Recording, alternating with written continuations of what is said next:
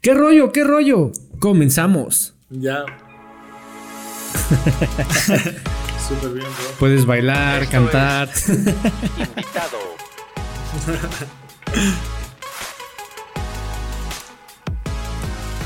Ya.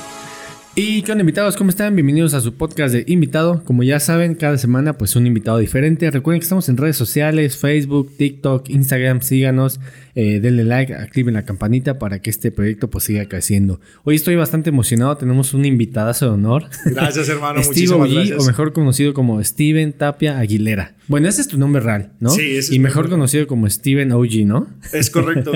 Aquí yo soy Steve G, mucho gusto. Tengo 24 años, originario de Naucalpan, aquí representando México para la República, para todo el mundo, ya saben, aquí andamos. Naucalpan. sí, hermano, soy originario de Naucalpan. En realidad yo nací en Tlanepantla, pero casi toda mi vida la viví en Naucalpan. Fíjate que yo soy conductor de Didi y cuando me caen viajes a Naucalpan no los acepto, no por ser mala onda, pero güey, está bien, bien mal pavimentado. O sea, luego hay unas calles que tienen una pendiente bien culera. Digo, no, ¿para qué me voy a meter allá? No, tienes Eso es que ir lo con, malo. con pico y acá para subir esa subida, sí, no, definitivamente. Sí. No, de donde yo soy originario se llama San Rafael Chamapa y está entre dos cerros, hermano. Entonces, cuando quieres salir de ahí, si quieres ir que para el toreo, que para el metro y así, tienes que subir una pendiente, pero sí es como tú dices, así, pff, escalerillas, después subes una subida, después que sí que tienes que pedirle permiso al señor para que te deje cruzar el puente y todo ese rollo, pero para que llegues a, a donde es. Sí, sí está, sí está bien cabrón llegar allá. Eh, ahí por donde tú, bueno, no sé si sigas viviendo ahí, pero está muy cerca de Chamapa, de la autopista. Sí, no, eh, donde es, es eh, San Rafael Chamapa, estamos muy cerca del Pirul. Ahí yo crecí toda mi infancia, regularmente la viví ahí, entre toda la banda con la que me juntaba, donde yo me juntaba o los que yo conozco, los que crecí, se llaman, bueno, le dicen el pantano, hermano. O sea, ¿Por qué? imagínate. ¿Por qué el pantano? Porque una entrada, estábamos entre los dos cerros y otra parte era porque decían que ahí se juntaba toda la porqui, mi hermano, ¿sabes? O sea, ahí, ahí sí iba todo como todos los del pantano, o sea, eran de diferentes lados que se llegaban a juntar, llegaban a un solo lugar y ahí a cotorrear, a pistear y a lo que fuera y así, pero le llamaban el pantano porque ahí se daban, ahí se daban lodo para darlo para pronto.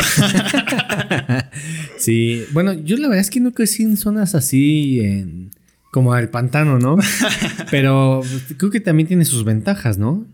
sí, o sea, claro. te apre- aprendes muchas cosas. Creo que la calle te enseña un buen de cosas y, y creo que tiene sus ventajas crecer en la calle, ¿no? O sea, como que siento que despiertas más rápido que otras personas que, que no se desarrollan en un entorno tan de la calle. Sí, no, definitivamente yo no creo que te dé una ventaja, pero sí creo que te da una conciencia o un despertar diferente, ¿sabes? Porque como tú dices, o sea, a veces uno piensa que hasta, hasta tal edad va a acabar su infancia o su adolescencia o lo que quieras, pero a veces cuando vives en lugares rudos o un poquito más difíciles de vivir, te ayuda a que tu madurez vaya un poquito más rápido. O sea, no es tal cual que te haga más chingón, pero sí te hace crecer un poco más rápido. Yo es así como yo lo veo, ¿no? O sea, porque yo he conocido gente así, digámoslo, popis, nos, o sea, en buen plan, pero ellos también son muy inteligentes, o sea, esto, esto es lo que vale, ¿no? No, no tanto dónde crezcas, sino cómo desenvuelvas como tu pensamiento, yo siento que vale más, muchísimo más eso. Sí, claro, o sea, puedes a lo mejor estar en una escuela que no es tan reconocida y tener un chingo de coco y eso te va a sacar adelante, ¿no? Definitivamente. Sí, bro. es verdad. ¿Y, y crees que la calle te ayudó para estar hasta donde estás? ¿O qué te, qué te enseñó a ti la calle? A mí la calle me ha enseñado muchas cosas, mi hermano. Realmente no podría decirte de un top 10 porque hay muchísimo más cosas de los que me ha enseñado, desde valores, principios, en qué en sí confiar, en qué no confiar, bro. Porque esto de la calle sí tiene sus ventajas, pero también tiene sus contras y hay mucha traición en esto. O sea, muchos dicen hablar de lealtad, pero realmente pocos conocen cuál es el principio de la lealtad, hermano. ¿Sabes? El, el no traicionar tus ideales a ti mismo o a otra persona. Porque, por ejemplo, en los barrios a veces pasa de que todo va bien, pero no sabes que el mejor amigo tuyo es el que te pone porque no le parece cómo te está yendo, ¿sabes? sea lo que sea que estás haciendo, puedes tener tu negocio propio, puedes estar metido en más cosas de la calle, lo que sea. Pero a veces el de al lado, el que tú piensas que es el que más está ahí, es el primero que te tuerce la mano, hermano. Entonces te enseña, te enseña muchas cosas. O sea, todas las cosas buenas o malas que me ha enseñado a la calle, agradezco mucho porque ha sido lo que él me ha traído hasta aquí. Agradezco porque me dio la madurez. Y más que nada, ¿qué podría decir que me dio? Me dio la fuerza, hermano, ¿sabes? Porque yo también, yo dije, siempre voy a estar en el pantano, ¿no? Pues soy parte de aquí, pero me di cuenta que más aparte del pantano existen muchísimas más cosas, hermano. Cuando empecé a viajar a otros estados, cuando empecé a conocer otros lugares, otras personas, me di cuenta que mi destino no solamente era estar en el pantano, mi hermano, me explico, era salir más allá, conocer un poco más allá. Entonces, le agradezco porque me ha enseñado cosas buenas, aunque me enseñó más cosas malas y a huevo, ¿sabes? O sea, fue de que personas que yo daba la vida por ellas y esas personas al momento de yo pedirles algo mínimo, fue como de... No que somos amigos. Ajá, sí, exacto. Fue como de, güey, tú y yo apenas nos conocemos, ¿no? Y yo de, güey, un conocido no hace lo que yo hice por ti, loco, ¿sabes? No, no tira esquina como la que yo te tiré. Pero pasa, hermano, y digo, pues hay que aprender, de los errores se aprende. Definitivamente, hermano, pero le agradezco muchísimo a la calle, agradezco mucho donde crecí, porque el día de mañana voy a decir, de ahí puede salir gente de todo, de todo tipo, mi hermana. También creo que el estar en la calle vives como más rápido. Hay cosas que vives que a lo mejor no deberías de haber vivido porque estás muy, pues muy chico, ¿no? O sea, creo que también esa es una desventaja, ¿no? Que vas como vives cosas que tendrías que haber vivido muchísimo después, pero por estar en la calle, eh, pues sí, las vives demasiado, muchísimo antes. Y por eso lo que dices hace rato, ¿no? Que pues sí, maduras un poquito más rápido. Sí, ¿no? Y aparte de morro nos llegamos por cosas un poquito más sencillas, hermano, ¿sabes? O sea, yo me acuerdo la primera vez que me hice mi primer tatuaje fue a los 12 años, hermano fue con Rafiki. Rafiki todavía tiene su estudio ahí, se llama Dover Tattoo, ahí en Naucalpan. Yo me acercaba siempre, bro, siempre, siempre yo saliendo de la primaria, porque yo iba un año después, porque yo viví un tiempo en Tennessee, Chattanooga. Okay. Pero solamente viví una parte de mi infancia, fueron como dos años. Eh, un año de kinder, un año de primaria y después nos venimos a Naucalpan. Yo no sabía ni por qué, ¿no? O sea, yo, yo decía, hey, ¿por qué nos vamos? Y mamá me dijo, es que es algo que no te puedo explicar ahorita hasta la fecha no me ha explicado, la neta no le pregunté. O sea, hubo algo ahí raro que se regresaron de Estados Unidos. Sí, algo, algo fuerte, porque me acuerdo, yo tenía una lonchera de esos de Scooby-Doo, bro. O sea, ¿te, acuerdas de ese día en específico? Y, sí, bro. ¿Nos puedes contar cómo fue, o sea, cómo viviste ese día? Sí, la verdad sí fue algo fuerte para mí, es algo fuerte que me ha costado mucho asimilar porque, por ejemplo, yo, yo nací aquí en México, en Tlanepantla, pero mi mamá nos fuimos, nos fuimos. Yo me fui de una manera muy cagada porque me fui inmigrante, bro. Yo no tenía papeles. Pero pues yo no era como que eh, te vas a cruzar la frontera y vas a pasar el río porque pues estaba bien morro. O sea, tenía cuatro o cinco años y me mandaron con dos señoras, bro. Una era mi mamá y otra era mi tía. O sea, ellos así, hasta cuenta que cuando me pasaron a recoger en, el coche, me decían, ella va a ser tu mamá y ella va a ser tu tía. Por cuando lleguen a cruzar, porque en ese entonces no, no sé si no le pedían papeles a los infantes o algo así. Pero íbamos en el coche, pasamos la frontera y nada más le pidieron sus, como que sus documentos a, las dos señoras, ¿sabes? Estuve una noche, me quedé una noche aquí en, no recuerdo muy bien, pero antes de cruzar la frontera nos quedamos en un hotel. Y llegando allá nos quedamos en un hotel y después me llevaron con mi tío. Ya después de que estuve con mi tío, mi mamá llegó a los dos, tres días y, ya todo bien, ¿sabes? O sea, ya vivimos en un departamento chiquito. Eh, vivía mi hermano, mi hermano mayor. Mi hermano mayor tiene 7 años más que yo. Yo tengo 24. Este, veamos mi mamá y vivía quien fue mi papá mucho tiempo, que se llama Toño. Él es un cubano que mi mamá conoció. Y pues la neta fue algo épico, ¿sabes? Crecí en ese entonces desde que te entra la curiosidad de, hey chico, déjate ahí chico, solito crece y acá. Pero siempre fue algo muy grato, ¿sabes? Ver esa, esa figura paterna que en algún momento yo no tuve. Entonces, este, llegamos ahí, vivimos en un departamento, después mi mamá y él se pusieron las pilas, compraron una casa y estábamos bien, la verdad. Es algo de lo que me pega tanto porque teníamos un nivel que decía, oye, pues no nos va mal, pero no, no nos va bien, ¿sabes? Porque pues teníamos hasta esa mesa de, de hockey, de las que tenían así como Oye, de aire. pero, pero ¿cómo podías diferenciar que estabas, que todo iba bien, o sea, que tu vida era mejor? Si llegaste muy chiquito aquí, o sea, ¿cómo podías, cómo tenías, En ese momento- cómo relacionabas esa parte? en ese momento es cuando yo cuando pasó todo eso y llegamos acá es cuando me di cuenta la diferencia, hermano. O sea, en ese entonces, ahorita te lo estoy platicando ahorita mi experiencia ahorita. Yo en esa en esa edad yo decía porque llegamos a un departamento chiquito, hermano, muy muy muy chiquito, o sea, entrabas, estaba la salita súper pequeña, estaba la cocina y estaba el, el cuarto chiquitito de nosotros y el cuarto principal, digamos, o sea, todo estaba pequeñísimo.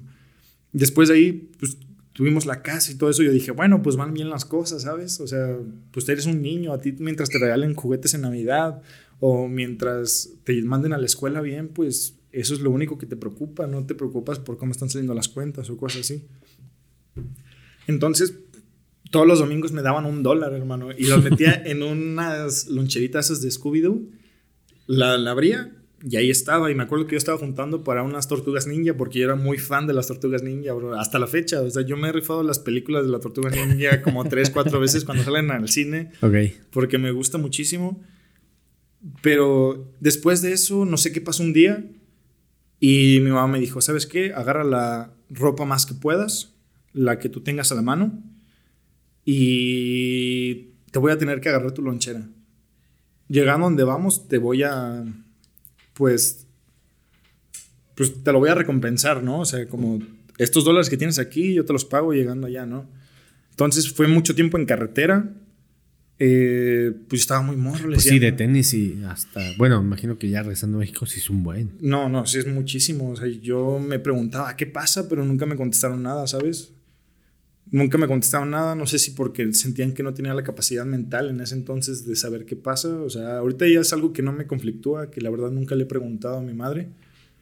Pero nos venimos.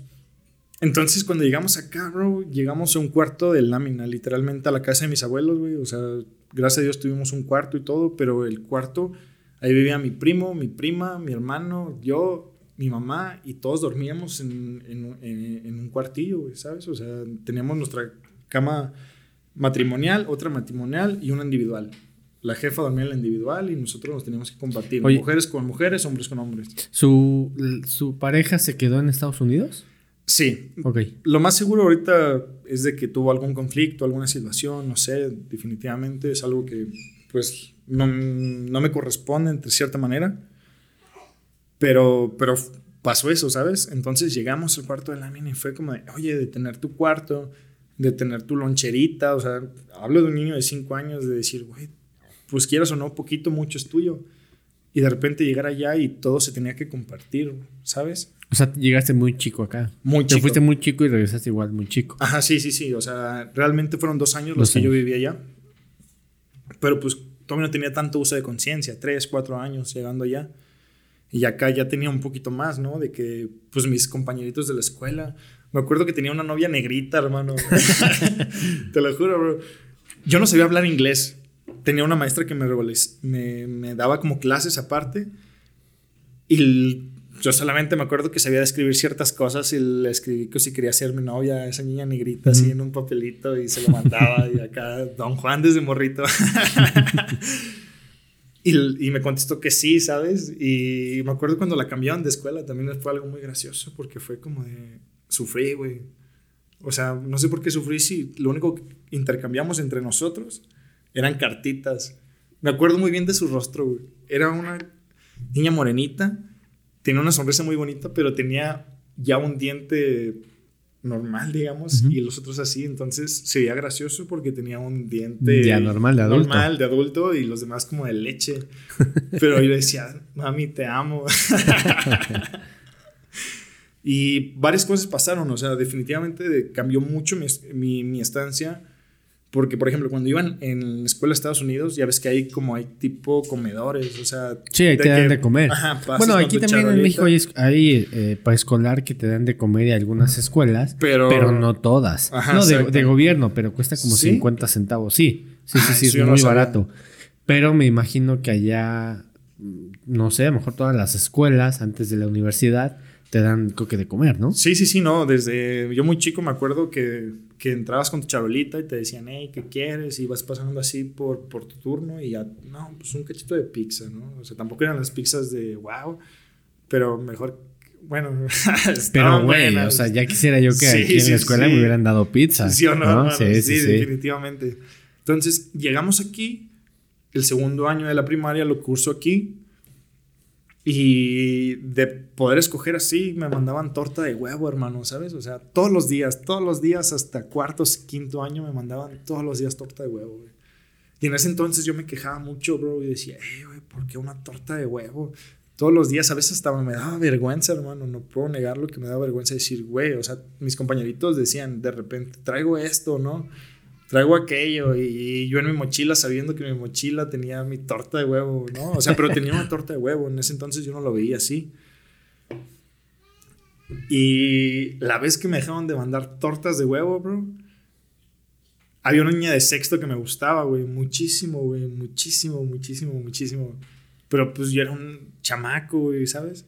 Entonces había unas gradas así súper altas, como de, no sé cómo, no sé de cuánto, pero son gradas, ¿sabes? O sea, que eran así unos pedazotes. Me acuerdo que ese día estaba comiéndome mi torta de huevo y estaba volteando a ver, a ver a la chica y la chica me volteó a ver y me sonrió. No, ya te imaginarás a mí cuando me sonrió, fue como de, güey, qué chido. Y estaba así viéndola bien enamorada con mi torta de huevo y que no veo las gradas, güey. Por, an- por andar ahí de Cusco, güey, desde Morrito. Y me caí de las gradas. Pa, pa, pa, pa. Me caí como cuatro gradas, bro. Llega la chica, se acerca me quiere alzar y empiezo a gritar porque me jala de un brazo, pero yo me lo había deslocado. Ok. Entonces me lo o sea, vio toda la acción. Sí, sí, o sea, imagínate qué vergüenza, bro. O sea, la primera vez que me sonríe y, y yo le sonrío con mi tortita de huevo y de repente, ching, que me caigo de las, pues, pues de las gradas, bro. Entonces me trata de alzar y me jala mi brazo y yo me dolía muchísimo. Yo decía, ah, le empiezo a gritar y la chica, oye, ¿estás bien? La- le hablaron a una maestra, llegó la directora, me pusieron un cacho de, de cartón. Como o sea, un inmovilizador, así por para así que no decirlo. moviendo. Sí, sí, sí. Y ya nunca supe más de esa chica, bro, ¿sabes? Después de esa vez. O sea, me acuerdo que, que me llevó con la directora. Y ya ahí acabó mi historia de amor. Bueno, Y- yo, yo eh, cuando estábamos igual, estaba muy chico, tenía una novia y yo tenía como ocho años. Y me acuerdo que terminé a la, la niña porque ella me había dicho que tenía ocho y tenía siete años. O sea, mamadas que realmente que dices, güey, o sea, es una pendejada eso. Pero para un niño es como muy impactante, ¿no? Es, muy Es- interesante. es el top en ese entonces, Sí. bro. Es como si estuvieras llegando a las ligas mayores, ¿no? Tú sí, decías, sí, sí. Wow, o sea, tienes siete, discúlpame, ¿no? Ujú. y la primera vez que me sonrió fue como de, wow, Rihanna me está viendo a los ojos. Sí, y, y así ha sido mi vida en cuestiones de cuando llegué aquí, ¿sabes? Ya posteriormente aquí, ahora sí que te aclimatas o te aclichingas, ¿no? Vas aprendiendo cómo son las cuestiones en el barrio, pues quieras o no te vas juntando con los mismos amigos de la primaria en el barrio, porque pues yo me iba caminando solo a la escuela y me regresaba solo a la escuela, pero pues había morrillos del mismo lugar donde yo vivía que pues iban en la misma escuela. Entonces, pues ya, de ahí empecé a juntarme con más gente, a conocer más gente. Mi familia tampoco siempre ha sido una fichita de oro, o sea, entonces, pues aprendes de aquí, aprendes de allá. Y eso fue lo que aprendí muchísimo. O sea, estoy agradecido, sinceramente sí estoy agradecido a todo lo que tuvo que haber pasado, porque gracias a eso he podido expresarlo en cuestiones de mis canciones. O sea, muchas personas hasta el momento me han criticado o han tenido algún comentario sobre cuestiones de mi música porque no soy el de hablar de barrio, ¿sabes? O sea, yo no te voy a hablar de que tengo 40 gramos en la bolsa y tengo una AK-47 lista para explotar o cosas así, ¿sabes? Yo, yo en algún momento, cuando conocí la medicina ancestral, mi mente se abrió por completo y en ese momento yo dije, ¿sabes qué? Tú eres un mensaje que tienes que pasarle al mundo.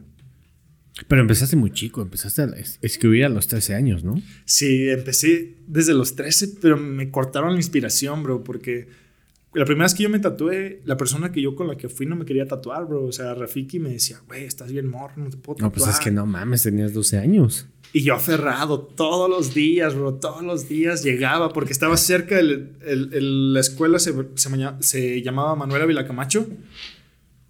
Entonces, este, estaba muy cerca de su estudio. Yo salía diario de la escuela y me acercaba con ellos.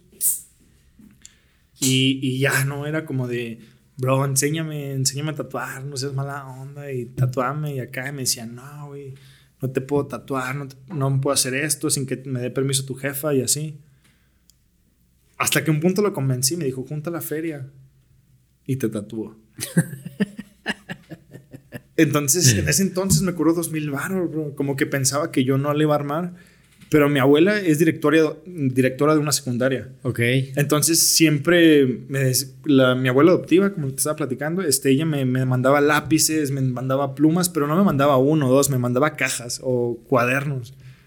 Entonces, yo en la escuela, pues hacía business, ¿no? O sea, se te perdió tu lápiz, yo te vendo uno en breve y así. Todo lo que sacaba de la escuela, o sea, ni siquiera lo que me daban para la para la cooperativa, como para comprarte el lunch, yo me lo guardaba. Yo decía, no, si me lo van a dar. Y así, hermano, pasaron mucho tiempo. O sea, hacías business. Eso estaba sí, chido. Sí, sí, sí, no, hasta los cuadernos, hermano.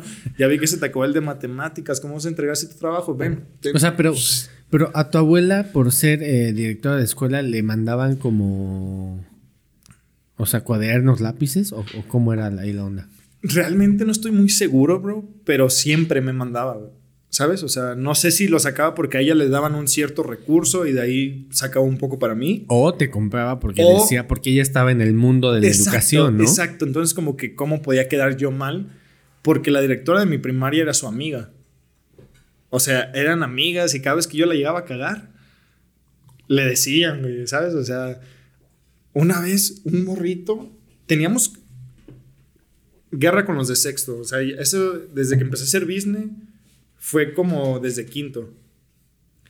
Tenía yo guerra con ellos porque, pues ya sabes, tonterías de niños, ¿sabes? Entonces, uno de esos morritos una vez llegó en la escuela y me, y me enterró una punta de pluma en el brazo, bro. O sea, yo estaba en el recreo bien tranquilo y de repente el morro llegó bien loco y ¡tas! Me dio aquí, bro. O sea, se escuchó cómo se quebró la punta, bro. O sea, aquí tenía el hueco de la, de la pluma tan fuerte que me la dio.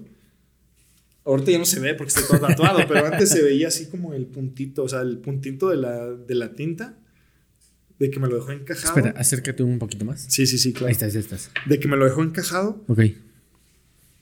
Y, y ya, bro, o sea, después de que me dejó encajado eso, yo también le encajé un lápiz, me acuerdo, pero la vez que yo encajé el lápiz, ese día sí se enteraron, ¿sabes? O sea, el día que me lo hicieron, como que fue de, ah, no pasa nada. Pero pues era el nieto de la amiga de la directora, entonces era como de, güey, él hizo esto, ¿sabes? Y así pasaron muchas situaciones, la verdad no sé cómo mi abuela me tuvo tanta paciencia, me corrieron de cinco o seis primarias. No mames, cinco o seis primarias. Cuatro secundarias y tres preparatorias, bro. Si eras un desvergue. No, machín, hermano. Machín. la primera vez que me corrieron de la primera escuela fue por mi jefa, güey, porque se peleó con la directora usted no me va a decir cómo voy a educar a mi hijo. Y sabe qué, vaya a hacer la chingada y me llevó una vez mi hijo, vente. Y, y esa fue la primera vez. Y dije, ah, mi mamá tiene muchos huevos porque yo no, no. y ya después de ahí, pues fueron diferentes situaciones, bro. O sea, otra por el promedio, otra porque faltaba, otra porque, pues la neta, poco a poco me fue jaleando más la calle, bro. O sea, es algo que, que, es cierto, ¿sabes? O sea, poco a poco me fue jalando más para acá, más para acá, más para acá. Ya la última primaria en la que estuve es cuando conocí lo de los tatuajes. El vato me dijo, no, no, no, hasta que un día me dijo, güey, tráete tu cuaderno. Tráete un cuaderno para dibujar, un, un lápiz HB, y eso es lo único que tienes que traer. No vas a tatuar, no vas a perforar, no vas a ganar dinero, no vas a hacer nada. más que aprender. Y yo no te voy a cobrar. Y ahí me veías todos los días, hermano, saliendo del... Después de que me tatué, llegué con mamá y le dije, mamá, pues la neta ya me tatué. Me vas a dar una putiza, pues dámela, pero pues lo que ya me hice no me lo vas a poder quitar, ¿sabes? Tampoco soy pendejo. Si lo he hecho antes, no me he dejado salir. Sí, a huevo. Más vale pedir perdón que permiso, Así ¿no? es, sí, a hermano. huevo. Y me sorprendió mucho la expresión de mi familia o de mi mamá, porque ella fue como de, fuiste a un lugar seguro. Porque en ese entonces estaba mucho el, el, el rumor, ¿no? De los cholos, ¿no? De que te, te tatuaban con la misma aguja, 30 cabrones o, o- igual. o- o había en un tiempo que ibas al cine y corría el chisme de no, porque si te, te sientas y está una aguja, eh, bienvenido al mundo del SIDA. ¿Y te acuerdas? Sí, bro. Yo me acuerdo de esa historia y, y- y te asustaba, ¿no? Pero ahora digo, güey, no mames, qué mamada, ¿no? Hasta eran los primeros memes en ese entonces, ¿no? Sí. Como cuando decían, te despiertas el otro día y la mujer con la que te fuiste te dice, te deja una nota, ¿no? Y abría la nota y bienvenidos al mundo del SIDA, güey, Sí, cosas así. sí, sí, sí, sí, Sí, sí, sí. me acuerdo de los primeros memes de ese rollo. No, estuvo fuerte, bro. Pero sí, así, así ha sucedido las cosas. Y después de que me metí al mundo del tatuaje, fue cuando empecé a conocer un poco más el mundo de la música. La primera vez que yo conocí a la música de Dan Cruz, de Águila Sativa, de los Royal Religion, cuando me empecé a juntar con ellos. Entonces, este, conocí toda esta cuestión del mundo de la música. Y yo me acuerdo la primera vez que vi a esos vatos en el escenario. O sea, era la primera vez que yo iba a uno de esos eventos. Tenía como 15. Iba con mi mejor amigo en ese entonces. Entonces, este, fuimos, nos metieron al VIP. Estaba al lado de MC Luca, bro. O sea, imagínate un morro de 15 años sabiendo que en ese entonces, pues MC Luca es una leyenda, bro. O sea, no una leyenda, pero ya lleva mucho tiempo en cuestión de, de la música aquí en el rap mexicano. Que si nos escucha, pues le invi- lo invitamos, ¿no? Sí, Tienes la claro, aquí, invitación bro. Tienes que enseñar lo que hay aquí. Entonces, este, pues estaba en, el Greet con ellos. MC Luca estaba fumando weed al lado de mí, bro, ¿sabes? Y yo era como de, ah, no mames, neta, estoy aquí, güey. MC Luca está al lado de mí fumando weed, bro, y me está invitando un gallo. O sea, en O ese sea, tú ya lo ubicabas ahí, ¿no? Sí, yo ya lo ubicaba. O sea, MC. Luca desde el piso, piso 4, creo que se llama la canción. Es una Piso- canción. Sí, sí, de sí. hecho, creo que ese video empieza como en las escaleras, si no mal recuerdo, ¿no? En un elevador, bro. Sí, sí, sí. No, en ese entonces ya escuchaba a ellos, bro. Entonces, eh, pues obviamente Cártel de Santa. Pero me regañaban en ese entonces, bro. O sea, yo escuchaba Cártel de Santa en mi cuarto y si entraban, me decían que porque estaba escuchando esa música de marihuanos, bro, ¿sabes? O sea, desde ese entonces estaba ese tabú de decir, güey, no puedo estar escuchando eso, pero pues al fin de cuentas uno es joven y lo que le gusta, le gusta. ¿Qué te estaba diciendo? Ya se me olvidó. De, de MC Luca, que... Ah, sí, bro. Perdóname, perdóname. La... Perdón, eh, eh, no, es que a, a veces, eh, perdón, eh, una, una vez me pasó que dejó de grabar. Entonces de ahí quedé como, se asustado, güey. Sí, claro. veces aquí el pique nos ayude, digo, güey, ¿cómo va todo? Perdóname. No, no hay ningún problema, bro. Entonces, este, pues yo ya lo conocía, bro, y se me hacía algo extravagante. O sea, los vi en el escenario, vi cómo se presentaban, la seguridad que transmitían, las letras que transmitían, y veía a mi alrededor y todas. "Ah", Y acá hay gente que se sabía sus letras, bro, ¿sabes? Entonces, en mis 15 años fue algo impactante decir, güey, yo quiero estar en algún momento ahí, o sea, diciendo tales cosas, mis palabras, mis vivencias y que la gente grite, ¿sabes? Como, hey, OG, o no sé, hermano, cualquier de esas cosas siempre ha sido algo de que dije, bro. Y de ahí empezó lo de la música, o sea, de ahí ya me empecé a pegar más, como que empecé a escuchar, eh, empecé a aprender, empecé a, a ver cómo era toda esta situación, bro, ¿sabes? Pero es algo de que hasta el momento me ha apasionado, o sea, te estoy hablando desde los 13, pero cuando estaba con Dover, había un vato que se llamaba Rask, o sea, no sé si tenga pedo por decir su nombre, carnal, era la verdad, güey. Yo le enseñé mis primeras letras a él, ¿sabes? Pero como te digo, nunca mis letras fueron de barrio. O sea, nunca fueron como de, hey, me gusta la loquera y acá. Fueron diferentes. El vato decía, güey, tus letras como que no le van a llegar al barrio, güey. No, no, te, no, no te enfoques en esto, güey. Tú síguete en lo tuyo, ¿sabes? Entonces, para un morro de 13, 14 años, Sí, te en el ese momento, machín, hermano, machín, más porque era una persona, porque todos los que se tenían en el círculo cerca de este compa de Dover, que yo fui donde empecé a aprender las cosas, pues sí me pegaba porque yo decía, güey, estás cerca del círculo, ¿sabes? Y cuando me decían las cosas era como, bro, es verdad. Cuando empezaba a dibujar, había un vato que le decían char- eh, chamoy, porque se llamaba Miguelito, güey. No sé, la verdad, ¿qué te puedo decir, güey? y una vez él, él me, me encargó de dibujar un tigre, bro. Y que dibujó un tigre, pero se parecía al de Zucaritas, bro. Se parecía al de Tigre Toño. y el vato me dice: No mames, ya sacaste tu marca de, de cereales. Te vas a llamar el azucarado. Y empezaba a bailar, güey. Y después de ahí me empezó a decir el azucarado, güey. O sea, fue el primer apodo que he tenido. No tenía muchos apodos. La neta, la mayoría de la banda me dice por Steve y así. Pero me decían, hey, ¿qué pedo, azucarado? Y algún día vas a llegar con tu, con tu limusina y con tus dos chicas vestidas de azul, azucarados y acá, ¿sabes? Y pues yo lo tomaba muy en serio todo lo que ellos me decían, ¿sabes? O sea, sentía que era una crítica constructiva. Yo en ese entonces pensaba que todas las críticas que te llegaban en el mundo era porque te querían ver bien. Con el tiempo te das cuenta que no es así, ¿no? O sea, que no todos los que te están dando una crítica es mejora, sino hay unos que nada más te critican por criticar o cosas así. Sí, yo. Cuando eres más joven o más niño, digo, porque a los 13 años eres un niño, Neta. Todas las cosas que, que las personas que tú ves como, wow, está, este güey está rompiendo y esa persona te dice algo, impacta demasiado en tu vida, ¿no? O sea, incluso puede cambiar tu vida de un día para otro. O sea, a lo mejor este güey te dijo, pues como que le hace algo falta algo a tus canciones, como que no está tan chido. Y eso te impacta un chingo, o sea, eso como que dices, güey, no mames, ¿no?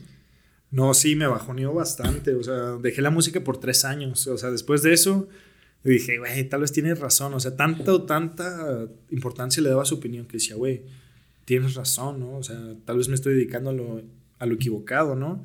Empecé haciendo tatuajes de henna, perforaciones. Y ya después, poco a poco, fueron progresando las cosas ahí en el estudio, ¿no? Hasta que, te digo, llegué a lo de mi primer evento, cuando estuve con MC Luca, con Adam Cruz, con Rudy Nis, con Ayla Sativa, que en ese momento pues eran la gente que estaba exponiendo, ¿no? O sea, cuando yo estaba morro era la gente que estaba pues saliendo, ¿no? Era la nueva ola en ese entonces. Entonces, pues a mí me emocionó mucho, ya tenía el contacto con, con mi compa, con el que tiene su disquera actualmente y todo el rollo. Y poco a poco me fui acercando, acercando, acercando, viendo cómo se hacían las cosas y así. Hasta que llegó un punto de que la verdad me, empe- me, me empezó a ganar tanto la calle que hace 3, 4 años más o menos me fui a Guadalajara. O sea, llegó un punto que ya estaba eh, en una cuestión, en una balanza de decir sí o no. ¿Sabes? O sea, decir sí o no si me voy a Guadalajara o no, ¿a te refieres? ¿O, o, o qué estás diciendo? Hablo de que la vida te da una oportunidad más Ya y te dice, ¿la quieres o no la quieres? Ok. Eso fue lo que me dijo la vida en algún momento porque la señal que me dio para irme a Guadalajara fue por una plática X con una persona X que de repente fue como la punzada, le llamaría el hombre araña, güey. Esa punzada me dijo, güey, escucha lo que te están diciendo. Escuché y me moví. Posteriormente a eso, pues han pasado muchas cosas, bro, ¿sabes? O sea, han pasado muchas situaciones, como en el barrio, como en todo el mundo, hermano. Y esa fue la oportunidad de que cuando llegué a Guadalajara dije, ¿sabes qué? Es el momento de dejar la calle, es momento de dejar toda esa situación de lo que tú estabas metido, bro, y meterle 100% a la música, así es lo que quieres. Voy a preguntarte, digo, puedes contestar o no contestar, porque a lo mejor puede ser incómodo. ¿Qué fue lo que pasó? ¿Qué te orilló a decir, la calle está ya muy cabrón y necesito irme a- de aquí? Pues más que nada no fue de moverme de ahí, sino salirme, ¿sabes? Y es como todo, bro, o sea, todo empieza como un juego, porque pues yo cuando me metí estaba muy morro y pues para mí todo se me hacía fácil, ¿sabes? O sea, en ese momento no mides los riesgos de nada y eres capaz de hacer cualquier cosa, bro. O sea, si a un morro de 16 que sabe conducir moto le dices que se aviente una rampa súper cabroncísima, va a ser la mejor experiencia de su vida, él se va a aventar, hermano, porque él no conoce en cuestiones de riesgos de vida o todo ese tipo de cosas. Él, "Ah, somos jóvenes, ¿no? YOLO. Y te avientas. Sí. Lo mismo pasó conmigo, hermano. o sea, eran, eran cosas ilícitas. de alguna manera sí. Ok. Sinceramente sí, sí fueron cosas ilícitas. Entonces en algún punto yo dije, bro, ya estoy bien adentro. Ya no era un juego, ya no era... Ya no era con los compitas. Ya no era con los compitas, ya era... Pues ya era más, ¿no? O sea, ya había dinero de por medio. y más de lo que yo pensaba, mi hermano, ¿sabes? O sea, más de lo que yo podía manejar en esa edad. Entonces de repente dije, güey, esto no acaba bien. Ya he visto cómo acaba esta película. Es como la de Soy leyenda. ¿Sabías que tiene dos, tiene dos finales? No, solo, solo sé de uno. Bro. Soy leyenda en los discos originales tiene dos finales. ok. Uno de los finales es cuando se avienta así contra el cristal y explota. Ajá. Y, los, y mete a, lo- a los otros así como a la caja fuerte. Y el otro final, que no has visto. Ah, el, el primer spoiler, bro. El otro final es cuando se da cuenta que están buscando solamente a la chica, mete a las otras dos personas así, o sea, a la, a la chica y a su hija, las mete al- a la bodega y después le quita el suero a su mor, a la, zombie o no sé qué sea, como la monstruo que tienen como el suero, la desconecta, abre la puerta, abre la puerta y les entrega la morra. Y el otro vato así súper enojado, nada más agarra a su chica y se va. Ese es el otro final que tal vez no muchos conocen de Soy Leyenda y lo pueden buscar en internet donde quieran. Ahí va a estar ese final que le estoy diciendo. Pero sí es final real, o sea, sí Es final ok. real, Porque ya ves que luego hay finales como fakes, ¿no? No, no, no, es, es, es el real, bro. O sea, cuando salía y cuando todavía había DVDs, este, esa película tenía dos discos, bro. Entonces, en uno de los discos tenía ese final. Te digo, lo van a poder buscar en YouTube. Yo sé que va a, spa- va a aparecer en algún lugar. Y neta, Will Smith no muere, nada más les entrega así. Y nunca envejece, ¿no? Sigue estando igual. Bueno, eso, eso ya es de la vida, no sé cómo lo está haciendo, bro. Bro, pero así ha sido. Salud, bro. Salud. Bueno, es una película muy interesante, la neta. O sea, yo antes decía, güey, sí, sí podemos llegar a, a eso.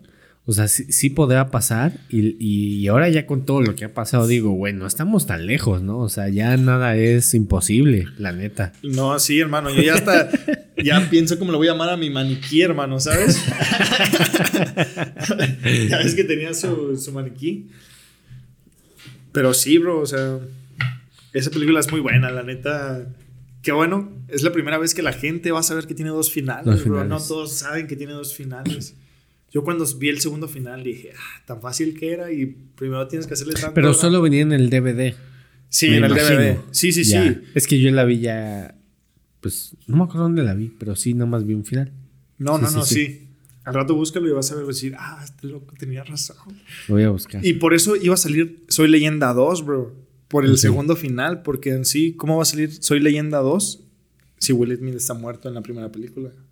Habías. Sí. Ah. Sí, sí, sí. sí puede ser. Sí, ya, ya no se armó la segunda película, pero por eso iba a salir, bro. Sí, es muy buena película, la neta. La neta. ¿A ti cuál es tu película que más te gusta? Uy. O sea, película que te haya marcado y que te haya dejado una experiencia de vida. Yo creo que la, la película que me ha marcado es Las tortugas pueden volar. Es como cine de arte. No sé si Ok. la has visto. La verdad no la he visto. Pero digo, para no dar spoilers a, a la- a las personas que si quieren ahí buscarla, búsquenla eh, o cómprenla. Está muy barata porque regularmente cine de arte es como más, un poquito más barato.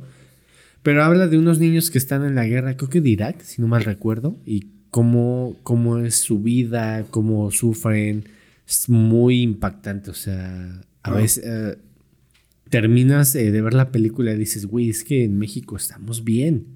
Ok, no tenemos los mejores gobernantes, no tenemos los mejores políticos, pero pues estamos bien, o sea, en México puedes hacer lo que quieras, o sea, tienes libertad total, ¿no? O sea, de... No existen niños soldados, por ejemplo, ¿no? Como en... Me Bueno. imagino que lo- el país que tú dices, hay niños que meten desde... Mm, Sí, no, no, o sea, está muy cabrón y, y te das cuenta y valoras lo que tienes, ¿no? O sea, a lo mejor no tienes para comer, dices, güey, qué culero, pero no estás en la guerra, O sea, no estás eh, a la expectativa de hoy voy a vivir, o sea, hoy no va a venir un güey y nos va a matar o no va a caer una bomba aquí. Sí, definitivamente. Pero es una película muy fuerte, o sea, es una película que me marcó, o sea, he visto películas, películas y películas y hasta ahorita no hay una que me haya marcado tanto como, es, como esa película. Y la he visto una o dos veces. Ni siquiera es que la haya visto muchísimas veces, pero con esas dos veces que la vi o una, dije, wow, es que me marcó muy cabrón esta película. No, te creo definitivamente, bro.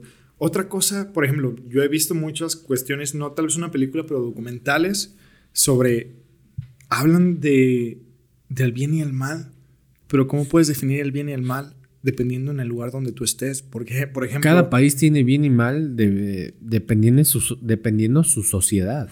Eso es cierto, bro, porque me decía, hey, o sea, no, yo puedo, para mí está mal tirar la basura, pero en países que están en guerra, a un niño le pueden enseñar desde chiquito que matar no está mal, que está bien. Entonces, ¿cuál es la línea que define qué es el bien y qué es el mal a base de una palabra propia por experiencia? ¿Tú cómo lo puedes definir? Porque es algo que siempre, porque yo digo siempre, no existe el bien y el mal, hermano. O sea, porque me preguntan, ¿tú qué bando eres? Pues no eres, no soy bueno ni soy malo, hermano. Porque no encuentro cuál es la verdadera línea principal que te puede decir esto es bueno o esto es malo. ¿Tú cómo puedes dar tu opinión sobre ese tema? O sea... Híjole, pues es que yo creo que va muy relacionado en lo que tú has vivido. O sea, porque por ejemplo, tú, eh, yo al no tener una infancia, bueno, tuve una infancia más tranquila que la tuya, eh, el peligro para mí es como más leve que el tuyo, porque tú has vivido cosas como más, más fuertes.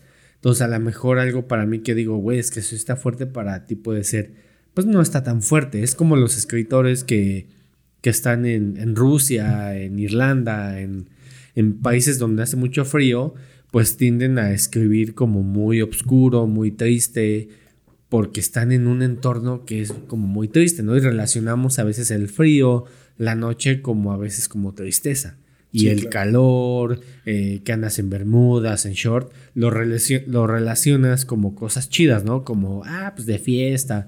Calidez, ¿no? Calidez, porque si tú vas a Cancún, pues te pones shorts, traje de baño, lo que sea, y pues te, pues una chelita, a gusto, el mar, la puesta de sol, todo chingón. Cierto. Pero si vas a Rusia, dices, güey, la chamarra, los guantes, para cubrir en las orejas, y eso dices, y como que te hace sentir como más pues sí, como más filosófico. Sí, sí, sí. Es muy interesante, la neta. Sí, no, o sea, esto del bien y el mal se puede expandir más. Pero eso que tú me habías dicho, o lo que estás diciendo ahorita, la verdad nunca lo había escuchado y se me hace una buena perspectiva de ver entre. Depende en el lugar que estés, es lo que se puede hacer, ¿no? Se podría llamar de alguna manera. Pues, eh, por ejemplo, en Estados Unidos, o sea, eh, la felicidad es distinta aquí en, eh, como la percibimos en México, ¿no? O sea en Estados Unidos qué puede hacer felicidad, no sé, a lo mejor este los que están donde hace mucho frío que a lo mejor hiciera un poco de calor. Cierto. Y en Monterrey que no hiciera tanto calor y que lloviera, ¿no? O sea, hablando ahorita que, está agua. como el Ajá, exacto, para que hubiera agua. Sí. ¿No? Y, y, y, y, son polos opuestos. Y es muy interesante cómo las personas tienen esa percepción del bien y del mal. Sí, sí, sí. Y es algo que es muy difícil de definir, bro, porque en algún momento me entró mucho esta, esta pregunta porque cuando probé la medicina ancestral, que es como la medicina, como la shanga, como la ayahuasca, como el DMT, el bufo, todo ese rollo, cuando lo empecé a probar, yo dije, es que hice muchas cosas mal antes, ¿sabes? O sea, qué falta de conciencia. Y después me llegó esa, esa cuestión que te digo, oye, pero ¿quién te dice que está bien o que está mal, no? O sea, hay gente que era necesario que hiciera esas cosas y no porque las haya hecho significa que estuviera mal, ¿no? Por ejemplo, vamos a hablar de, una de alguien que asesinó al violador de su hermana, hija, lo que tú quieras. ¿Por qué está mal que haya matado a esa persona? Si era lo que tenía que hacer porque está haciendo un daño a su, a su círculo, a su entorno, a su familia lo mismo me empecé a preguntar, ¿sabes? Porque fue una una pregunta existencial que me... O sea, aquí todas las noches no me dejaba dormir, hermano. Yo decía, güey, no, no, no. Hasta que en algún punto dije, mm, ¿quién más puede decir quién es el bien y el mal que un poder superior, sabes? En lo que tú creas. Buda, Krishna, en Belzebú, lo que tú quieras, hermano. Al fin de cuentas, toda idealidad de un poder superior siempre va a ser buena para el ser humano. Y ni esos dioses tienen la verdad absoluta, porque cada dios tiene una supuesta verdad. Claro. ¿No? O sea, por ejemplo, no es lo mismo las personas que creen en Buda que las personas que son católicas, que es Jesús. O sea, o sus santos, ¿no? Ajá, o sus santos, O, la Santa Muerte, lo que sea, el, Dios en que quieran creer. Sí, claro. Entonces, cada persona tiene como un bien eh, relacionado a. Entonces, no sabemos si qué, está bien y qué está mal. Sí, no, no, no, exacto. No, y aparte, llegó un punto yo en mi vida, o sea, hablando desde perspectiva propia, que yo ya no los veía como dioses, sino como maestros. Porque ellos sí llegaron a un punto espiritual que no cualquier persona llega. Pero son maestros, al fin de cuentas vienen a enseñarte. No es un poder superior, porque siento que el poder superior a lo que nosotros llamamos Dios, que hace millones de años solamente era un sonido y es cuando sale el OM, este, es algo más allá de nuestra comprensión, ¿sabes? O sea, yo como veo un poder superior, es una luz, hermano. O sea, ni siquiera puedo decirte que se llama Dios porque siento que está tan fuera de mi comprensión que nada más ponerle la palabra Dios o un poder superior es para que mi mente humana lo entienda. Porque si no, no lo entendería. O sea, sería algo más allá de mi comprensión que si yo no le pongo nombre o algo donde yo pueda decir, ah, hasta aquí está bien. ¿no? Es cuando salen ese tipo de cosas. O sea, yo me... De hecho, el, el brazo que tengo tatuado aquí son deidades, o sea, es desde Jesús. Eh, ¿Lo, puedes enseñar a la, sí, claro. para que lo vean? Este fue el brazo, el primero que me empecé a tatuar, desde el ojo que todo lo ve, este, diferentes presentaciones de dioses de diferentes culturas, que al fin de cuentas todo esto se va a unir y van al pecho y que es un solo. Es, somos todos algo solo. ¿Has escuchado alguna vez hablar sobre la red de Indra? No, no, no. ¿Qué es? Es una parte espiritual que dice que todos estamos conectados. O sea, estamos haciendo un resumen. Tal vez no soy un experto, pero es un resumen de que todos estamos conectados como una red.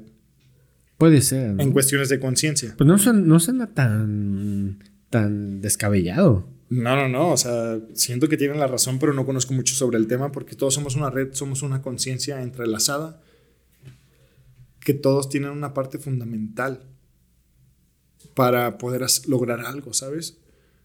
Para una revolución necesitas personas que te sigan en la revolución. Para un cambio de pensamiento necesitas pensar lo que mil personas ya pensaron antes que tú, pero tú fuiste el que se animó a sacar ese pensamiento a flote, ¿sabes? Que el, que el problema es tener el poder de convencimiento.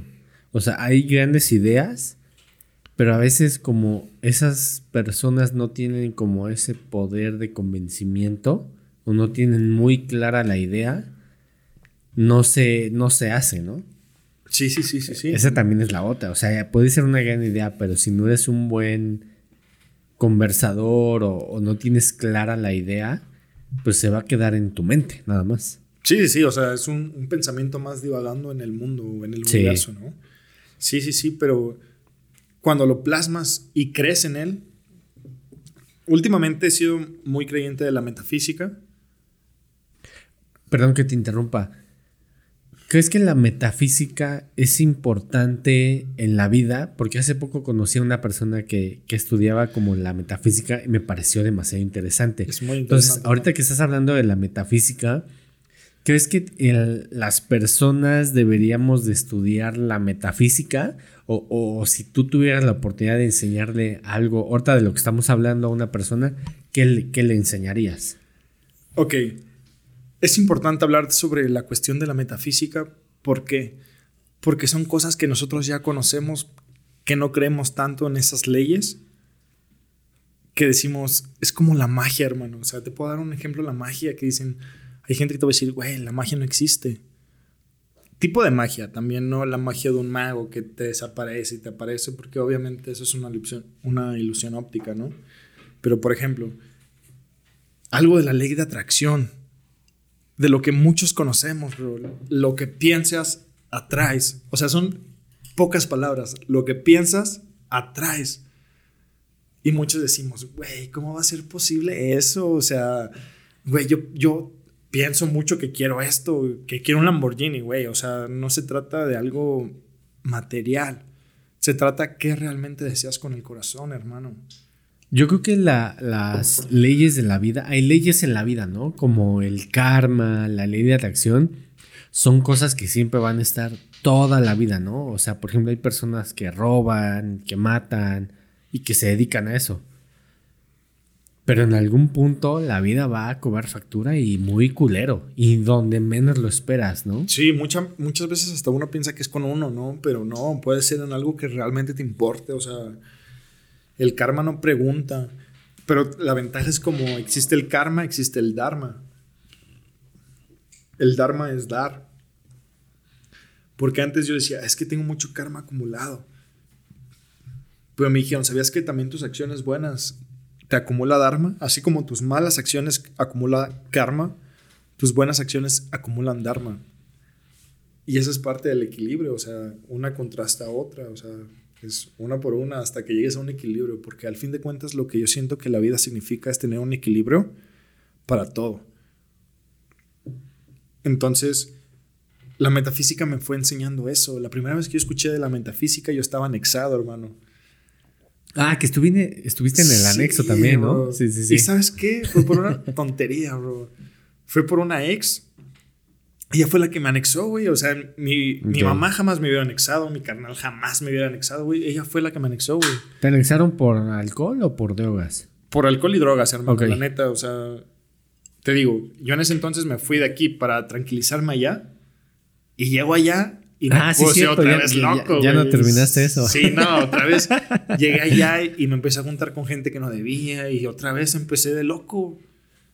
Hasta que esa morra, la neta, me puso un alto, güey. Ah, pues hilando los temas, la ley de atracción, pues atrajiste lo malo. Exactamente, mi hermano. porque dijiste, esto es un cambio, pero volviste a lo mismo. Era mi, era mi vibra, bro. Era lo que yo atraía. O sea, yo estuviera en China, en Japón, estuviera en la paz, o sea, estuviera en donde sea, yo iba a traer lo que yo era y en ese momento yo no era una vibración positiva, digámoslo de alguna manera, ¿no? Entonces, pues todo se me conexiona, se, se, se armaba así. Y la verdad ese día me sentí bien pendejo, bro, cuando me anexaron, porque yo estaba pisteando. Estábamos viviendo en una casa de roomies en ese entonces. Yo estaba pisteando con mis roomies, llega ella y pues me empezó a cagar el palo, güey. Me empezó a decir, güey, estás bien pedo, estás bien drogado, te vale verga, vengo con mi morrito, porque mi ex morra tenía tres morritos, güey. Y aún así yo jalé, güey. Yo siempre he sido jalador, si quiero algo lo consigo y si no, nada, hermano. Hazte cuenta que lo que te estaba contando, yo cuando la conocí, ella vino desde Guadalajara a la Ciudad de México, güey, sin conocerme, güey. Ok. O sea, no sabía si yo era un violador pedófilo, güey. que solamente había hecho un perfil falso, güey, para que viniera, güey. Y la morra se jaló, güey. Y yo de, desde ahí, güey, yo dije, güey, esta morra es de huevos, güey. O sea, no se la, no se la piensa, no nada, güey. O sea, sin conocerme se jaló, güey. Ya cuando nos vimos en el aeropuerto, ya sabes, ¿no? La emoción, lloramos, un tamalito, un cigarrito. que no puede faltar el tamal. Güey, es que los de Guadalajara no sé por qué muchos dicen, güey. Lo primero que dicen, la torta de tamal, güey. Te lo juro. O sea, hasta cuenta que ella llegó y dijo, güey, yo quiero mi torta de tamal, ¿no? Yo quiero probar si es cierto que no están tan buenas. Yo digo, te voy a llevar donde es el clavo. Y ya, bro, comimos la tortita de tamal porque llegó temprano, bla, bla, bla. Ya, bueno, adelantamos la película cuando estábamos y así me dice, se fue, güey, se fue con su morrillo. Y regresa y me dice, sal para pagar el taxi, güey. Entonces, en ese entonces, pues yo la neta traía una feria, güey. Traía una feria en los calcetines. Tenía otra feria en mi bolsillo de acá, güey. Tenía otra feria en, mis, en, en, los huevos, ¿no? O sea, en los calzones de acá. Porque pues siempre he sido así, bro. O sea, pues por lo mismo que te acostumbras a que te estén torciendo acá. pues ya, ya te la sabes, ya tienes que, ya tienes que aplicar de, no, pues en los calcetines tanta feria, si me toman esta, ya sé que tengo la de acá o la de allá, ¿sabes? Y esa vez salgo y me dice, güey, es que un güey me está siguiendo. Un güey me está siguiendo. Por favor, sal por mí. Salgo en ese momento, pues yo tenía, pues estaba armado, bla, bla, bla. Pero para no hacerla de pedo, güey, se me ocurre dejarla en la azotea, güey, porque nuestro cuarto estaba en el segundo piso, estábamos al lado de las escaleras, eran unas escaleras blanquitas así como de fierrito. Subías y yo dije, güey, para que no vaya a haber pedo y aparte pues me conozco medio pedo, ¿no? Más locochón, güey. Dije, no, no me vaya a pasar la de la del pirata del Culiacán y valía verga, güey. Entonces dejé todo clavado, la feria la traía aquí, salgo, güey, y pasa un vato, güey. Pasa un vato así como si nada, güey, así bien verga, güey. Al lado mío, pero pues yo me le quedé viendo, dije, ahorita pues cualquier cosa, pues aquí estamos, güey. Y pasa así como si nada, güey. Y dije, ah, bueno, y me dice, mi taxi es el de allá, güey, pero ese no era su taxi, güey, era los del anexo, perro. No mames. Y, me dice, no, es el de allá, güey. Me acerco al coche, güey, pero de repente veo dos cabrones enfrente. Dije, este no es el Didi, güey, ¿qué pedo? ¿Cómo que? y es, es pandemia, como que Didi compartido, güey. Y de repente me acerco y se acerca otro güey. Me dice, güey, somos del anexo de la gran realidad, del milagro de la gran realidad y valió verga. No mames. Volteo y el otro güey que había pasado bien panque así, está atrás de mí, güey. Volteo a ver, volteo a ver otro güey y dije, valió verga. Y, y lo que me rompió el corazón, güey, voltear a ver a mi morra y empieza a llorar, güey. Lo hago por ti, güey, lo hago por tu bien. Y en ese momento, güey, cuando la vi llorar, güey, como que los huevos que me sentía porque yo quería hacer desvergue. Yo dije, no, ¿qué me van a estar llevando, güey? Está la puerta abierta de mi casa. Ahorita le doy un vergazo a uno de esos. Mientras me suelten, me echo a correr, güey. O sea, eso es lo que pensaba mi mente, güey. Pero cuando la vi y analicé todo lo que ya estaba arrastrando, dije, güey, ya no hay pedo, güey. Relájate. ¿Para qué, ¿Para qué lo haces de pedo? Tal vez es algo que te va a ayudar el día de mañana, ¿no? Y ya me suben, se suben los dos cabrones al lado de mí, me ponen en medio, güey. Luego los pendejos se les ocurre irse por un camino que no era, güey. Estaban en sentido contrario nos para una, una patrulla, güey. Y yo ya sabía en ese entonces, güey, que si yo le digo, hey, ¿sabes qué? Me están anexando contra mi voluntad, güey. Me iban a tener que bajar, güey, porque si no cuenta como secuestro, güey. Para la banda que la voy a anexar, güey, si una vez los para la trulla, pónganse verga, güey, porque no los pueden llevar, güey. Eso es contra tu voluntad. de los errores se aprende, banda. Entonces, este, pues eso pasó, mi hermano. Pasó, nos detienen la, la patrulla y le digo, Nel, todo bien, güey, todavía bien pendejo, güey. O sea, no, todo bien. Me estoy anexando por mi voluntad y acá, güey. y por dentro llevándome la verga, güey. Y ya le digo, ok, voy a dejar que me anexen a mi voluntad, pero déjenme darle un abrazo a mi ruca para que esté tranquila y acá. Porque ella nos siguió en, el en otro coche, güey. Porque ella ya estaba en el mundo de doble A, güey. Por eso conocía a los del anexo y acá. O sea, ya había estado en ese mundo, güey. O sea, te quiso dar el mensaje. Ajá, güey. A huevo, pero llegó porque llegó ese pinche mensaje, güey. Entonces, güey, este. Mi morra dice, sí, dame un abrazo. Su madrina le dice, no, güey, la neta, no me des ningún abrazo. No le vas a dar ningún abrazo. Deja que te anexen y después ella te va a visitar, güey. Y pura, pura de esta, güey, que me dejaron que me fuera a visitar, güey. Nunca me fue a visitar, loco. O sea, los primeros meses no, güey. Y ella, como estaba en el mundo, güey, yo la veía. Iba a las juntas, güey. Y, güey, la neta era, una, era un bizcochazo, güey, esa morra, güey. Por eso aguanté ser padrastro, güey. Ah, no es cierto, mi amor. Eso se borra, eso se borra. no, güey. Pero, güey, la neta, y me tenía que aguantar, güey, porque si le hablaba, güey, sabía que me iban a encerrar en los cuartos, güey. Los cuartos, había dos cuartos, güey. Vivíamos como 60 personas en esos dos cuartos, güey. Y había uno que estaba todo enchinchado, güey. Entonces, entre más tiempo pasabas en el anexo, pues te, te mandaban al otro cuarto, güey. Entonces me acuerdo la primera vez que me dijeron, güey, la neta ya eres veterano, perro, te toca en Chinchonavid, güey. Así le llamaban. Chinchonavid, güey. que ya sabían que estaba todo lleno de chinches y acá, güey. Ya te toca Chinchonavid, güey. No, pues ni pedo, güey. Vámonos a Chinchonavid, güey. Y sí, amanecías todo lleno de ronchas y acá, güey. Pero pues la neta sí me, me, me formó un carácter, güey. Me formó un carácter Porque yo al principio estuve de, de rebelde, güey. El otro día que ya se me bajó la peda, dije, no mames, ¿qué hago aquí, güey? Porque estás anexado. Y les digo a esos güeyes, hey, güey, ya, ya no hay pedo, güey. Pues no es ni es mi esposa, güey. Ya me quiero ir a la verga, güey. Mi jefa no sabe que estoy aquí. Esto es contra mi voluntad y es un, es un delito, ¿no? Y así, yo bien verga, güey. Como si hubiera estudiado. bien abogado. sí. Güey, qué pedo, y acá. Y se empieza a cagar de la risa al vato que le digo, güey, güey, dile a ese güey, si ese güey te dice que te vas, te vas, ¿no? Y ahí voy con él, güey, en verga. Hazte cuenta que ahí donde yo estaba anexado, güey, había tres etapas. Rojos, no podías hablarte con ningún otro, güey. Azul es de que ya eras de confianza.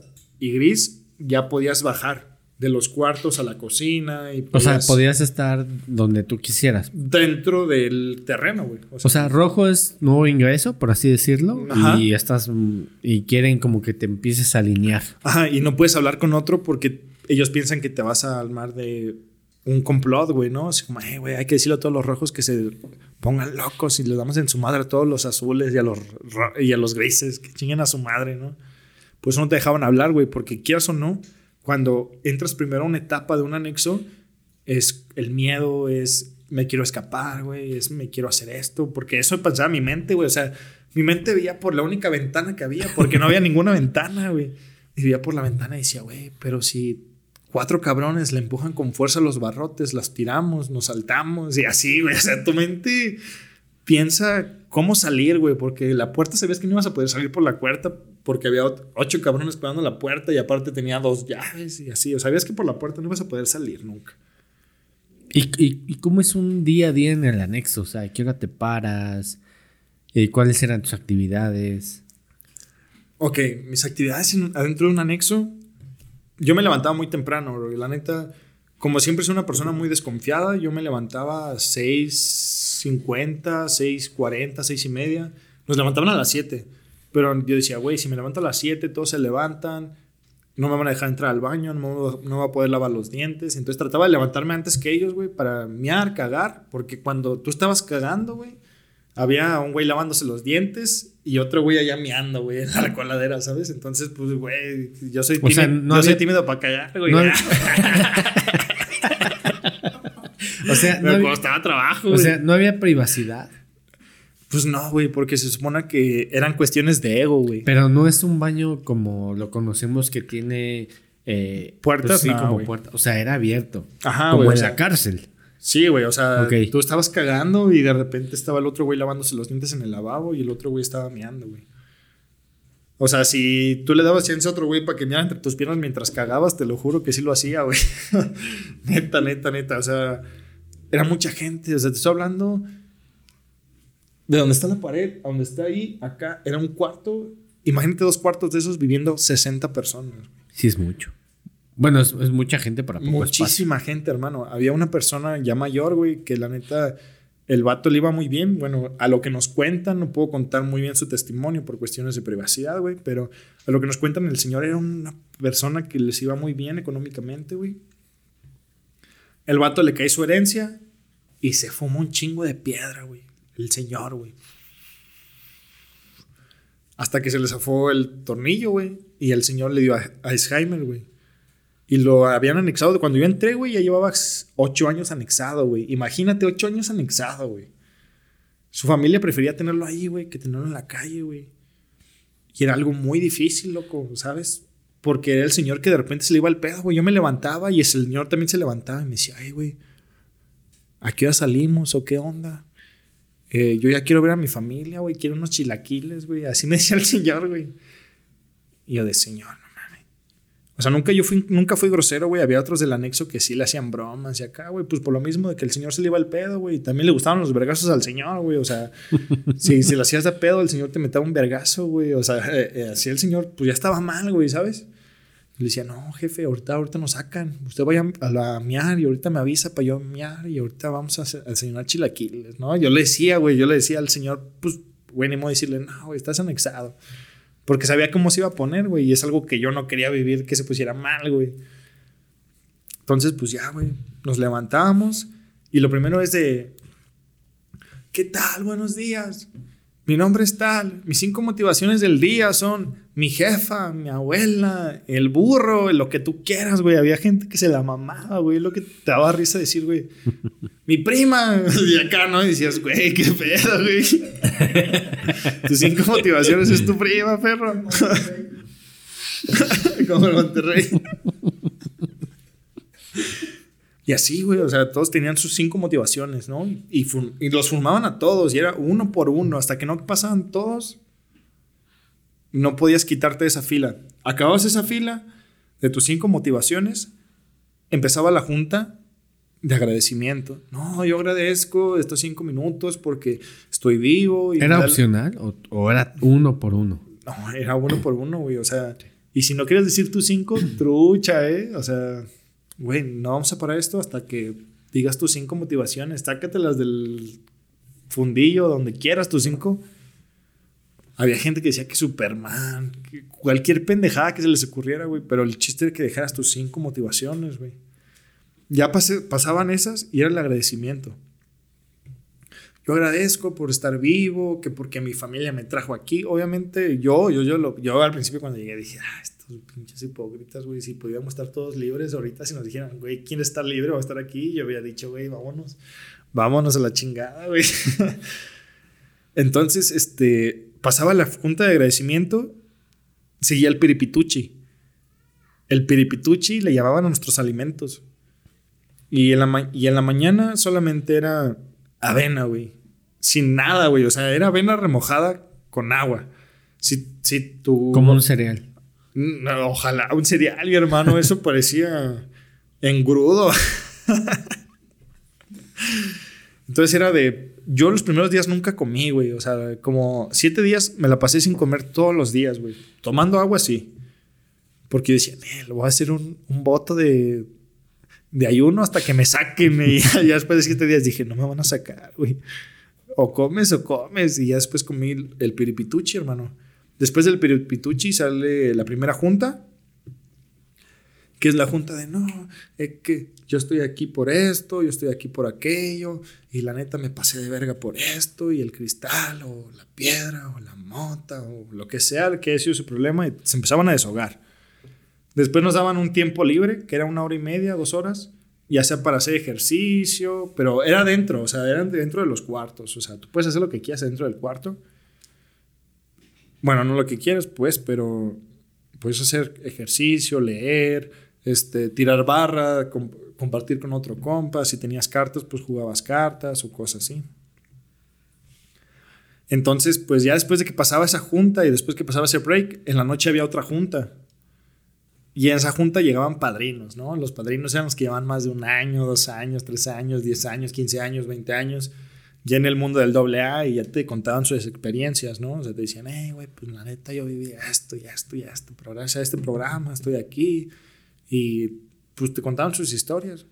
Ya acababan, a veces acababan a la una de la mañana, dos de la de la mañana, mañana, doce, o sea, O sea, casi no dormías a veces. Casi sí, no, hermano. O sea, el padrino que estaba de director en, esa, en ese lugar tenía la regla que mínimo tenemos que dormir 7 a 8 horas. O sea, si te duermes a las 3, te levantan a las 10. Porque tienes que dormir 7 horas, güey. O sea, porque él, él decía que era la manera que el cerebro estaba más dispuesto cuando está bien descansado a recibir nueva información. Porque imagínate, nos desvelaban, todos irritados, sin dormir, y acá en algún momento iba a empezar la locura. Y la neta aprendí un chingo de cosas ahí, bro. Yo la neta casi no fumaba. Yo no fumaba tabaco. Y, me- y pues todas las noches nos, nos regalaban tabacos o panecitos o pendejadas así, ¿no? Como para, hey, ten morro, un día estuve donde estás, ¿no? Ten un cigarrillo acá. Entonces, este, pues la neta, gracias a eso, pues yo no fumaba. Y entraba gente nueva y, y vi un panto chido que traían y acá, porque había gente que les mandaban barco, güey. Un barco significa cuando te... El fin de semana te podían llevar galletas María, lo que quisieran, güey. O sea, si alguien te quería llevar langosta, te la daban, güey. No hay, no hay pedo. Pero, bajo ningún motivo salir de ahí. Ajá. Ok. Y tú no podías pedir nada, güey. O sea, tenía que ser que tu familia te dijera, ¿sabes qué? Te quiero mandar esto. Pero si tú les pedías a tu familia un bistec aguas, trucha, güey, porque no le puedes pedir nada, porque eso es cuestión de ego de pedir. Que tu familia le nazca, dice, arre, pues tu familia le nació a traerte esto, no hay pedo. Y a mí no me llevaron barco, güey. No, me costó un chingo de trabajo, güey. Entonces, después de eso, pues yo juntaba los cigarritos, los cigarritos los juntaba y así, y llegaba uno nuevo y, eh, güey, está chido tu panto, güey. Güey, te doy cuatro cigarros por él, güey, en corto, güey. Simón, arre, ya. Me daban un pantaloncito, les daba sus cuatro, cinco cigarrillos, media cajetilla, dependiendo quién fuera, porque también había gente colmilla, güey, que, güey, yo no te doy tanto si no es por tanto, güey. Que ya habían estado anexado ocho veces, güey, que ya se sabían el business, güey. Sí. Entonces, así me fui armando, bro. Yo llegué con un short, un pantalón, unos tenis blancos y tres camisas, güey. Y salí con cinco pantos, salí con dos, tres pares de tenis, hasta con almohada salí, loco. Pero fue eso, güey, porque yo no fumaba y el, mi dinero en el anexo fue los cigarros. ¿Y cómo, cómo te liberan de ahí o cómo dicen ya, pues... La primera ¿Ya vez que la, mi, mi proceso, según ellos, era de año y medio a dos años, güey. O sea, yo tenía que estar anexado Es un chingo. un chingo, güey. En el momento que a mí me dejan recibir visitas, viene esta morra, güey. No, pues ya me veía bien flaco, güey. Pues güey, imagínate nada más comer tres veces al día. La primera comida es avena con agua. La segunda son verduras con agua, güey. Y la tercera es avena con agua, güey. Esas eran tus tres comidas del día, güey. Entonces, pues era algo difícil, hermano. A mí no me mandaban barcos, ¿sabes? O sea, había gente que no se la vivía tan mal, güey, porque, pues, güey, estaban arriba y no les puedes quitar nada, güey. O sea, no, no es como que... Eso te iba a preguntar, o sea, ahí se respeta. Se tiene que respetar, güey, porque, güey, sabes que no es el único con el que te vas a rifar, güey. O sea... Pero ¿cómo, ¿cómo entras al círculo de respetar? O sea, porque hay gente que es viene de la calle y todo eso, pero te ¿qué enseñan a respetar, Ah, güey. O sea, Ok. una vez trajeron a un vato que era un como disque abogado. Él decía que era abogado, la neta no lo conozco muy bien. Y lo trajeron a putazos, güey. O sea, a pan y verga sí lo llevaron, desde amarrado, encuerado, güey. O sea, tenía el chile de fuera con sus pelos, güey, acá, güey, acá, amarrado así con las manos atrás. Los pies amarrados, güey, así lo aventaron a uno de los camastros, güey. Y el vato lo soltaron y se puso a, los vergazos, güey, güey, pero obviamente todos los demás por caer bien. A los padrinos, como que, hey, padrino, no esté pasando de verga con el padrino, ¿sabes? O sea, y ta. Pero fue porque el señor desde el principio los recibió con batazos, güey. O sea, fueron a su casa y el señor traía un bat, güey, y dijo, Nele, acá. Y sí le dio un batazo a un padrino, güey. O sea, sí le dio un batazo a un güey. Y pues obviamente de ahí se enojaron y así lo trajeron, güey. Ese güey estuvo anexado también un tiempo. Había un, un morrillo, güey, un morrillo chinillo que cortaba el pelo y así. Y lloró cuando llegó porque dijo, güey, me anexaron por mota. Me encontraron un gallo. Y la neta, hey, güey, tranquilo, no te va a pasar nada aquí, güey. No, no, pues no, no es como los otros anexos que tal vez sí, sí acá, güey, son pasados de verga y acá. Porque pues todos estaban, eran bien mañosos, güey. O sea, yo era de los más morros. Pero todos los demás ya tenían más de 26, 27, güey. Y pues ya. ya ¿Hace ya- cuánto fue eso? Eso fue hace tres años, hermano. O sea, tenías 21. Tenía O 21, sea, güey. no hace mucho. Sí, no, no fue hace mucho, güey. La neta, no fue hace mucho. O sea, y la neta sí me bajó de huevos, güey, porque escuchas anécdotas que neta no te, te esperas, ¿no? La- algo de lo que yo no he probado hasta el momento es el cristal. Por lo que yo he escuchado adentro, ¿sabes? O sea, había gente que decía, güey, ya a un punto que llegas tanta obsesión, güey, que te cega el juicio, güey. Pues te vuelves hasta ludópata. O sea, de empezar a mentir, estafar gente para con tal de y- conseguir. Y una de esas experiencias que me acuerdo que contaron una vez, güey, que estaba arriba de su abuela, güey. O sea, ya estaba cogiéndose a su abuela, güey. El vato decía, güey, cuando agarré el pedo ya estaba, güey, aquí estaba, ya estaba en el business, güey, ¿sabes? O sea, dices, verga, güey, ¿qué tan cabrón te tiene que llegar esta, esta mierda? ¿O cómo puedes decir, güey? Porque no te puedes sentir único, no, o sea, no, no es como, ay, a mí no me va a pasar porque a todos nos pasa, güey. Pero, güey, qué cabrón historia. O sea, está muy. Muy interesante. Y yo creo que al final de esto terminas como. comprendiendo a esas personas, ¿no? Porque tú estás ahí. Sí, no, hermano. em, a- a- aprendes a experimentar en cabeza propia. Ahí es la primera vez que yo experimenté en cabeza propia. Porque mucha gente me decía, "Nel, güey, pues, no hagas esto, pero como estás morro, dices, ah, ¿por qué no, güey? Yo no soy igual de pendejo que tú para que me pase lo mismo.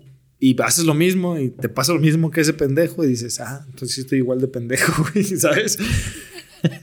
Entonces, después de que me contaron esa lección de vida, güey, fue cuando yo dije, hey, güey, aguanta, güey, no, no tengo que vivir, no tengo que llegar a este extremo para decir, güey, esto no lo quiero en mi vida. No solamente lo que le pasó a este carnal, güey, había gente que era capaz de chupar un pito, güey, por un fume de cristal, güey, o sea, estás hablando por menos de un 50, güey. Una persona era capaz, güey, de hacerle un oral a otro hombre, güey, por droga, güey. Es que a veces el ser humano llega a hacer cosas por el vicio, ¿no? Que esto es lo más cabrón. cabroncísimo, hermano. Entonces, después de ahí, yo aprendí que el cristal no era para mí, bro. O sea, yo dije, güey, yo no quiero que me pasen esas experiencias en mi vida. Sí me había metido perico, güey. La neta, en algún tiempo cuando era morro, güey. La primera droga sintética que probé fue la piedra. Eh, la probé en un Yakul. Me acuerdo dónde la probé, güey. Estamos al lado de un río, güey. Literalmente de un río de agua puerca, güey. Olía culo, güey. Pero y ahí fue la primera vez que la probé y yo decía, sabe bien fea, güey. ¿Has olido la llanta quemada? Sí. Según yo, eso sabía, güey. Según yo, güey. Decía, no mames, sabe bien culera, güey. Pero es como la chela, hermano. La primera chela, cuando pruebas de morro, dices, ah, sabe bien fea, güey. Y ya le empieza a dar más tragos. Y Bien ya, amarga, ¿no? y ya no sabe tan amarga, güey. Ya sabe como que, ah, cabrón, este, ¿a qué sabe, güey? A ver, ven, ven. Lo mismo me pasó con la piedra, bro. Hubo un punto de que la neta estaba haciendo un buen business. Yo estaba en la prepa en ese entonces, bro. Este, pero a mí iba bien, güey. O sea, yo sacaba, imagínate un morro de 17 años sacando 10 mil pesos a la semana, güey. Es mucho, güey. Es muchísimo dinero, hermano. Era muchísimo, muchísimo dinero que yo no sabía controlar en ese entonces, güey. Sí, todo se te hace fácil. ¿no? Sí, ¿no? Hasta un que cerca de la escuela donde yo iba, había un fraccionamiento, güey. Había una entrada en el lado de ese fraccionamiento, güey. Nos iba tan bien que en algún momento yo renté una casa ahí, güey. Y esa era la casa de la fiesta, güey, ¿sabes? Me llevaba morritas de la prepa, güey, así de, ah, esta jardinera me gusta tal, ¿no? Y la cotorreaba y, güey, pues en ese momento era muy raro que cuando un morro trae feria, güey. Entonces, pues era O que te digan a ese lado, oye, vente a mi casa porque. Ajá, y ¿Yo está aquí, rentó? aquí está en corto y nada más era para la fiesta y acá, Sí. ¿sabes? O sea, porque era para lo único que lo utilizamos, güey. No ten- teníamos una sala, teníamos un colchón inflable y eso era todo, güey. o sea, si te querías ir a parchar, te ibas al cuarto de arriba en el colchón inflable, te hacías tus marometas y ya bajabas, güey, con la demás banda, güey. Entonces me iba, me iba bien, güey. Me acuerdo que mi oficina era unas pizzas que estaban en corto, güey. De ahí de la. Así, mi oficina era ahí, güey. Ya tenían mi mesa, güey. Y siempre yo compraba ritas, güey. ¿Alguna vez viste las cuando Bull Ritas sacaron las Bull Ritas, güey? No, no, no. Eran unas latitas, hijas de su chingada madre, bien puercas, güey. había de fresa, había de uva. Y el otro sabor bien pitero, no me acuerdo cuál era, güey. Pero se veía feo. Y pues así, güey. Me compraba dos, tres six, cuatro six, güey, porque yo no iba yo nunca entraba a clases, güey. O sea, nada más la única vez que entré a clases fue la primera vez. Y no puedo decir el nombre de la escuela, güey, porque yo le pagué a la directora de mi escuela, güey, para que me dejara bisnear adentro, güey. No mames. Así, güey. O sea, la directora entró en tu, en tu, en el círculo. En el bisne, bro. O sea, era algo bien verga, güey. O sea, verga en ese entonces, güey. Ahorita no me gustaría repetirlo, güey. Pero, güey, yo llegaba y no tenía que tener, mostrar credencial ni nada, güey, ¿sabes? O sea, era como, ay, ahí viene este güey. Y me dejaban pasar, güey. En ese entonces, la primera persona que, que me acercó a los drugs, ese güey movía molly, güey. O sea, empecé moviendo cosas pesadas, güey. No, no. nunca me metí con cosas del punto, güey, porque la neta sí me daba culo, güey. Como la piedra, el polvo y eso, güey. Decía, güey, eso es cosa de estos carnales y no quiero. No quiero que de repente empiecen a voltear para acá y decir, ah, O sea, movías leve, ¿no? ¿A poco sí, perro? No, no, no, no, pero nunca fue nada de ellos, güey. O sea, el molly era una droga pura, güey, que yo conseguía por medios independientes. Pero esa madre es mentafetamina pura, güey. O sea, si le echabas a tu agua tantita, güey, no dormías en dos días, loco. O sea, si estabas acostumbrado a la, a la loquera, un día, güey. Pero cuando no estabas acostumbrado a la loquera, no dormías en un chingo de días, güey. O sea, la neta sí te ponía bien eléctrico. Te ponías así como... ¡Ah! ¡Fua! Sacabas el foie, ¿no? Sí, güey. Entonces, pues en ese entonces, güey, era algo nuevo, güey. O sea, todos manejaban el perico, que para la fiesta y para acá y para allá, güey. Y yo en ese entonces empecé a hacer, güey, este, papelitos, güey. Yo decía, güey, yo vengo de un barrio. No todos tienen para comprarse drogas caras, drogas caras, güey, ¿sabes? O sea, no todos tienen para comprarse ese tipo de drogas, güey. Entonces yo, yo los clasificaba por colores, güey. Las verdes costaban 50 pesos, güey, que solamente era una raya, güey. Había unas naranjas que yo movía, güey, que eran 100, costaban 100. Ya lo de una grapa normal, güey. Y las de 150 a 200 ya aumentaba un poco más, güey. Eran las azules, güey. Las azules eran las que más billetes sacabas, güey. ¿Cuánto, ¿Cuántas azu- azules vendías? No sé, güey, porque yo ya tenía en mis jardineras a la gente, güey, ¿sabes? O sea, Ah, yo- o sea, ya tenías gente a cargo. Pues te digo, quería hacer en mi oficina, güey. O sea, yo estaba en las pizzas, güey, y ahí yo me sentaba, güey. Y la policía de ese, de ese fraccionamiento, güey, también me paraban y, hey, güey, pues te doy tanto, güey, a la semana para que te alivianes y me alivianes y no hay pedo, carnal. Y, güey, pues yo tal vez siento que también ellos me la tomaron mucho de gangsta porque tal vez me vieron bien morro y dijeron, ah, güey, deja que la viva o no sé, güey. ¿Sabes? Pero pues yo sí o sea, tuviste suerte que la gente entraba en tu círculo. No, o sea, que, Es que siento que ahí entró mucho la ley de atracción, güey, hablando lo de la metafísica, güey, porque yo me creía todo lo que yo hacía, güey. Yo me creía todo, güey. Desde las jardineras, güey. ¿Y sabes por qué entré a esa, a esa escuela, güey? Porque mi primera morra me había dejado porque se enteró que yo hacía ese tipo de business, güey. Y iba en esa escuela, por eso yo me metí en esa escuela, güey. Por amor, loco. Por amor me metí a esa escuela y de repente me mandó a la verga, güey, porque me dijo, yo no puedo andar con un güey así como tú. Y yo de así como, ¿no? sí, güey, sí. con ojos cerrados y acá Sí, de- todo desparramado de aquí, güey. Y, güey, ese ha sido el amor y es el amor de mi vida hasta el momento, güey.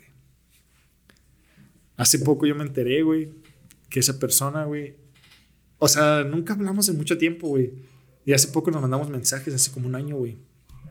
Me dijo, güey, la neta yo estaba embarazada de ti, güey. Hablé con mi jefa y me dijo que tú no eras el mejor partido y que no íbamos a ser buen papá, güey. Y tuve que abortar. O sea, abortó porque vio que estabas en malos pasos Sí, bro. y esa fue la, la razón. Sí, bro. Y, y yo en ese entonces estaba muy metido, bro. O sea, desde mi familia, ¿sabes? Tengo un primo que, pues, ya no está, hermano, lastimadamente. Pero yo estaba en Oaxaca en ese entonces, güey. Cuando se enteró ella, yo estaba en Oaxaca, estaba trabajando, güey. Porque me mandaban a diferentes estados, diferente, lo que necesitaban, yo estaba firme, güey. Pero seguías en ese negocio, pero ya viajando en, a, a la República. Sí, ya estábamos en. O sea. Sí, güey. Era otro pedo, güey. Es que, o sea, ya estabas ya bien parado, o sea, porque si ya empiezas a recorrer lugares que te dicen, oye, necesitamos que vengas para acá, es porque ya estabas muy, ya muy metido. Sí, hermano, pero fue un punto cuando yo agarré el pedo, güey. ¿Sabes? Que dije, güey. ¿Qué está pasando, güey? Empezaste jugando Mario Bros. y ahorita ya estás con el jefe, güey, ¿sabes? O sea, fue como de, güey, güey, güey, aguanta, güey. ¿En qué momento? ¿Sabes? Entonces yo ya, ya estaba haciendo negocios en otros lados, güey. Entonces, después de que pasó esa situación, bro, eso fue hace mucho tiempo, bro. Estoy hablando de 16, 15 años, güey, cuando todo se me hacía muy fácil, güey. Entonces, esta morra trabajaba en una papelería, güey. Siempre que yo le iba a ver, güey, le compraba una leche de esas chiquititas, güey, de congelada. me la traía casi congelada, güey, porque sabía que yo iba, le decía, hey, voy a verte, y ya la metía a su congeladorcito. y unos Kinder Delice bueno, güey. Los Kinder bueno, güey, creo que se llamaban, que son como tiritas así rellenas como tipo Rochette. Esas, oh, Oh, shit. no, bro. Entonces eran esas situaciones, pero una vez salió ella de su trabajo y adelante estaba un, un lugar donde arreglaban como llantas, güey, una refaccionaria, no sé bien qué era, güey. Y me marca, güey, me marca como a las 10, 10 y media, güey, llorando, güey. Trataron de, de abusar de mí, güey, o sea, trataron de abusar de mí, eh, tal vato trató de hacer esto, yo iba pasando, saliendo de ahí, pasé por ese lugar, el vato se acercó, le dije que no, estuvo de me jaló, me aventó contra un coche y si no hubiera sido porque pasaron tantas personas, yo digo que ese güey me hubiera violado ahí. Imagínate, el amor de mi vida, güey. En ese entonces no medía los riesgos de nada. Me, me dolió mucho y me ardió mucho la sangre, bro, ¿sabes? El amor de mi vida, güey. ¿Cómo no estoy para mi familia cuando lo necesita, güey? Con las personas que realmente necesitan de mí, güey, porque los demás no necesitaban tanto de mí. Eh, me comunico con tales personas, güey. Ya el otro día van a verla, güey.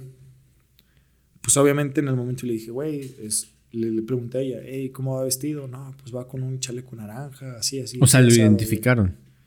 No, porque yo le marqué, güey, el otro día. Yo no le dije nada a ella que le iban a decir, hey, güey. Le dije, oye, ¿está ese güey ahí? Me dice, Simón, ahí está. Le dije, hey, ¿cómo está vestido? Eh, así, así, asado.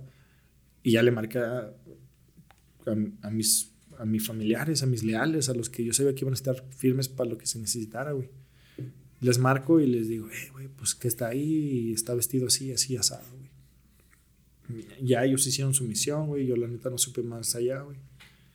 Y ahí es donde se dio cuenta, güey, porque, güey, me dijo, güey, tú me preguntaste cómo venía vestido y ahorita resulta que veo a alguien teniendo un conflicto. Y ahí es cuando se alejó, güey yo estaba enamoradísimo de esa morra, güey. O sea, ella tenía familiares en Veracruz, güey. Una vez me dijo, vamos a Catemaco, güey. Ahí voy a rentar una puta casa, güey. A meterme a donde no me debía de meter, güey. Pero, güey, fue las mejores vacaciones, güey, que pude tener, güey. Neta, las mejores vacaciones. Su abuelo tenía como un expendio, no, no es un expendio, güey. es como un lugar donde tiene mucha flora, así como gusanos y mariposas y libélulas y cosas así. No sé cómo se le llama, pero que son así como. Este, ay, se me fue el nombre. Este. ¿Invernadero? Invernadero, pero un tipo invernadero, pero tenían así como mariposas y así. Una vez me llevó y la neta ese fue el día más chido de que yo tuve mis vacaciones allá con ella, güey, porque ella yo la veía contenta, güey, ¿sabes? O sea, la volteaba a ver, sonreía veía a su familia, me veía a mí, güey, y se seguía en la hamaca, güey, ¿sabes? O sea, como, eh, como si hubiera logrado su mejor meta en la vida, güey, ¿sabes? Eso, me acuerdo mucho de esos momentos que fue como que dije, güey. Qué chido, ¿no? Neta, otro pedo, güey. Cuando me fui, igual, porque ella se quedó más días, me dijo, yo me quiero quedar más días. Le dije, ande, pues quédese, no hay pedo, yo me tengo que ir a chambear. Entonces, voy en el camión, güey, y empieza a gritar como loca, güey, literalmente en medio de la carretera te amo, Steven, acá, güey, y así, güey, me empezó a gritar, güey. Me dio pena, pero me dio mucha emoción decir, ajá, güey, no le da pena decir que me quiere, güey, ¿sabes? Y por, por toda la cuestión que yo viví, güey, porque pues de morro yo tuve que vivir casi solo, güey. O sea, si tengo un hermano mayor, güey, lo amo un chingo, lo respeto un chingo, hemos pasado un chingo de cosas, güey. Muchas peleas, como verbales, como físicas, güey. Pero llegó un punto por la diferencia de edad que él estaba viviendo su vida y no, no quería detenerse a vivir su vida por vivir yo la mía, ¿me explico? O sea, cuando yo tenía 7, él tenía 14, güey. Y es mucha la diferencia, o sea, puede ser que, ah, son 7 años, no, güey, o sea, y más cuando él tenía 14 y tú 7, ahí es muchísima la diferencia, o sea, se ve se marca mucho. Sí, no, no, no, era una... Hasta en intereses. Sí, no, de morro muy, muy pocas veces nos llevamos bien, bro. Neta, tuvimos muchos problemas. Pero ahí fueron mis primeros acercan las primeras cercanías a la calle, bro. Mi hermano tiene una rajada aquí, güey, de un balazo, güey. Y ese día yo estaba con ellos. O sea, yo, y yo no estaba en nada, güey. o sea, estaba bien morro, Le rozó, güey. Solamente. Digo, en la cabeza. Porque ese güey, ese güey me dijo, güey, agáchate. O sea, hazte cuenta que ese güey me agachó, güey. Y en el momento que me agachó, él se agachó, güey. Y entró la bala, güey. De repente se levanta, güey. Porque ese güey estaba preocupado por mí, güey. O sea, ni siquiera por su vida, güey. Estaba preocupado porque no me pasaba nada, güey. Voltea mi primo, güey, y lo ve. Y ya regresamos después de una pequeña pausa que se nos quedó sin memoria la, la cámara. Estábamos. Ya, ya, ya, ya no Lo de mi hermano, bro. Ah, sí, lo de tu hermano, que Sí, sí, lo sí. del balazo. Sí, sí, sí. Yo estaba bien morro, bro. Entonces me acuerdo que íbamos en el. Antes de subirnos al coche, ellos habían tenido un problema con unos. Con unos güeyes de una itálica, ¿no? Va pronto. La famosa itálica. Entonces, tuvieron un problema con esos güeyes y esos güeyes traían cohete, güey. Entonces, cuando sacan, el- cuando brillan el cohete, todos nos, nos- nos subimos al coche, nos movimos y mi carnal estaban tirando balazos esos güeyes. Entonces se preocupó por mí, güey. Ni siquiera se preocupó por su vida, no se preocupó por nada de eso, güey. Me agacha. En el momento que me está agachando, ese güey también se agacha. O sea, si ese güey no hubiera hecho esto, güey, esa madre le entra así. Pero se agachó muchísimo antes. O sea, porque sea, es, es- rozó, o casi imposible ganarle a una bala. Yo digo que tal vez se agachó ¿no? antes, güey. No sé, o sea, realmente no te puedo decir así como. No. Pero se, se agachó, o sea, y, y le pasó así, güey. O sea, se levanta la cabeza, voltea a verme, voltea a ver a mi primo, güey. Y de repente mi primo, Nel, güey, no te preocupes, güey, todo va a estar bien, güey, relájate y acá. Pero mi hermano me decía, ¿de qué, güey? O sea, ese güey no se había dado cuenta de que le había pasado eso. Y mi primo en corto, eh, güey, no mames, güey, aguanta, güey, todo bien, güey, no va a pasar nada, güey. Cuando pasa eso, ahí me dejan con, con uno de sus amigos de mi, de mi carnal, güey, en su casa, güey, me dejaron ahí, güey. O sea, me dejan con mi compa, me dice, güey, aquí quédatelo, güey, no lo puedo llevar acá, ta, ta, ta, ta. Y ya después de yo no supe bien, güey, qué pedo, güey. Ya después llegué un día y medio después, güey, a la casa y ya mi hermano ya estaba, en, o sea, llegó con mi jefa, güey. Y pues ya más o menos como que Edgar no le dijo que yo estaba con ellos, ¿sabes? O sea, Edgar no le dijo eso a mi jefa, güey. Espero que mi jefa no vea esta entrevista, güey. no, no, no, pero, o sea, pues ya, güey, fue cuando pasó eso y dije, verga. O sea, eso fue como uno de mis primeros encuentros cabrones con ese rollo, ¿sabes? Entonces, este, pues fui creciendo, fui haciendo más cosas, bro. Pues va- ya sabes que un niño se, se empapa de lo que hay alrededor. Si le pones cinco güeyes matemáticos alrededor de un niño, el niño va a querer ser matemático, güey. ¿Por qué? Pues porque es lo que conoce, porque lo, hay, lo que hay alrededor, ¿no? ¿Sabes? Bueno, yo siento eso, yo pienso eso, ¿no? Es mi forma de expresarme, mi forma de pensar, eh, todo ese rollo, y eso fue lo que pasó, bro. Entonces, llegó un punto de que yo dije, güey, ¿sabes qué, güey? Mi vida ya está yendo muy rápido. Ya estuvo, hermano. Mi cara yo la tenía tatuada desde los 15, bro. Tenía una cosa tatuada abajo de esta madre, güey. Cosas, hay dos, dos que tres locochonas. Y después me hice estos dos, bro. Ok. Ya después de eso se empezaron a ir más y más y más y más, pero yo el primer encuentro que tuve con el tatuaje antes de llegar al estudio, o sea, al llegar al estudio de Dover, este, fue en el centro, hermano.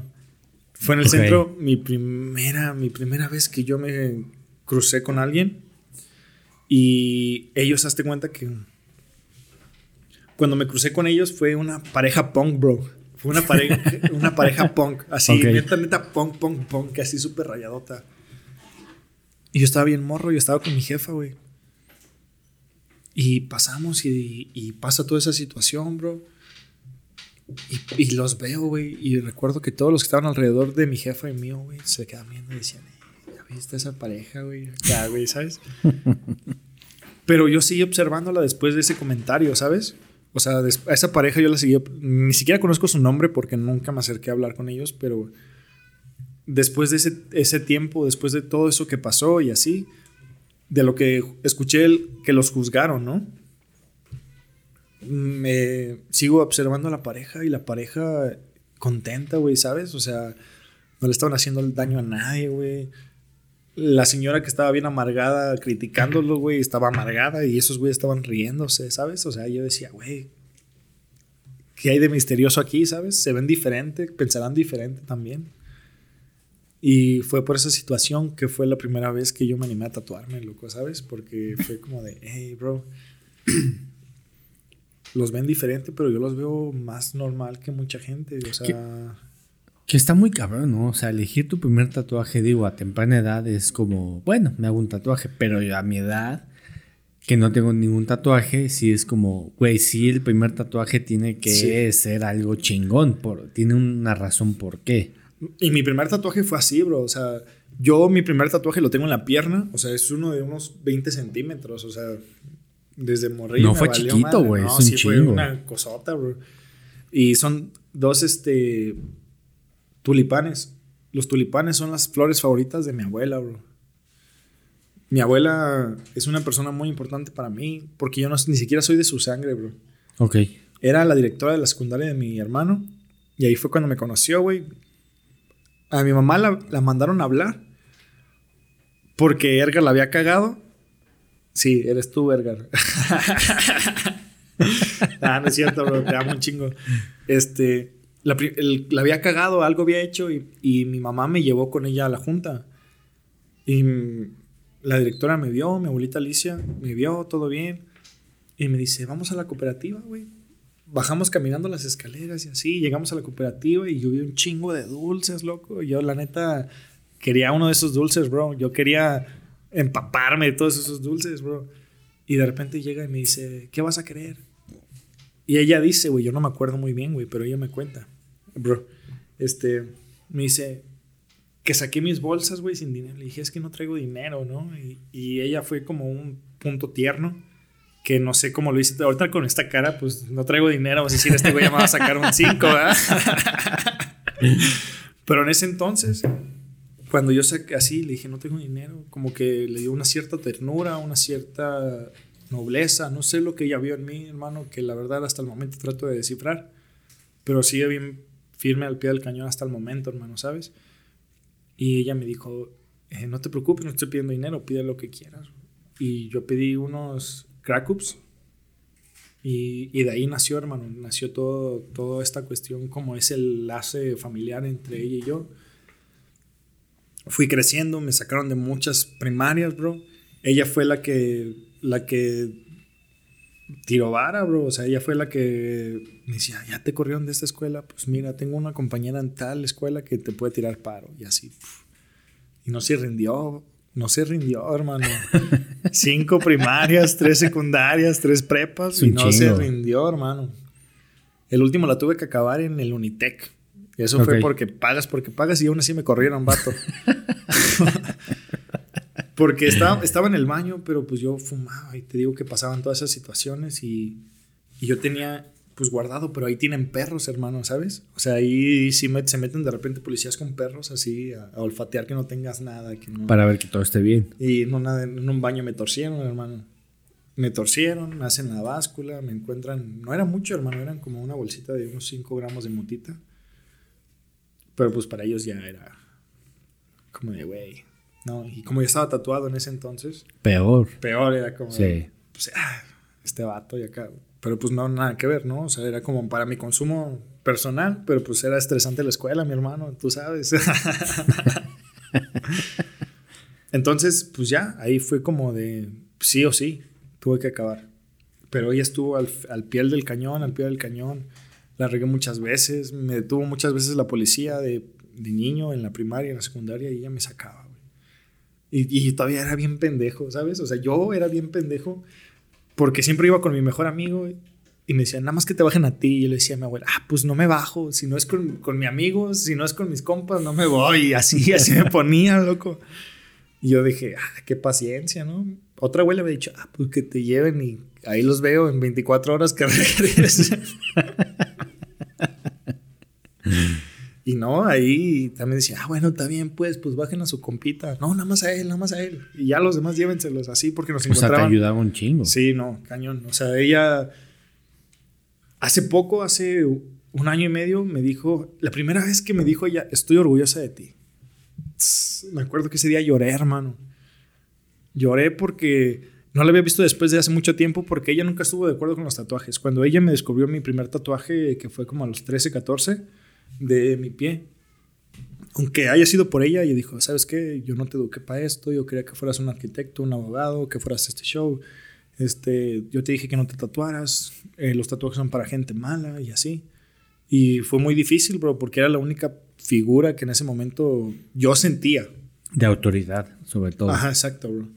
Entonces cuando me dijo eso, pues empezó a alejarse mucho del, o sea, me ayudaba, pero ya era así como por amor, ¿me entiendes? Porque me tenía de lejitos, así, ah, todo bien, Steven. La cagaba, me ayudaba a limpiar mi desmadre. Y ya después que la limpiaba otra vez me dejaba allá y decía, todo bien, ¿sabes? O sea, y hace poco me vio, tuvo el, coraje para verme, porque ella no me había visto los tatuajes de la cara, ni la de las manos, ni el cuello, ni nada. O sea, la última vez que la vi nunca me había visto así. Me dijo, ya te tatuaste más.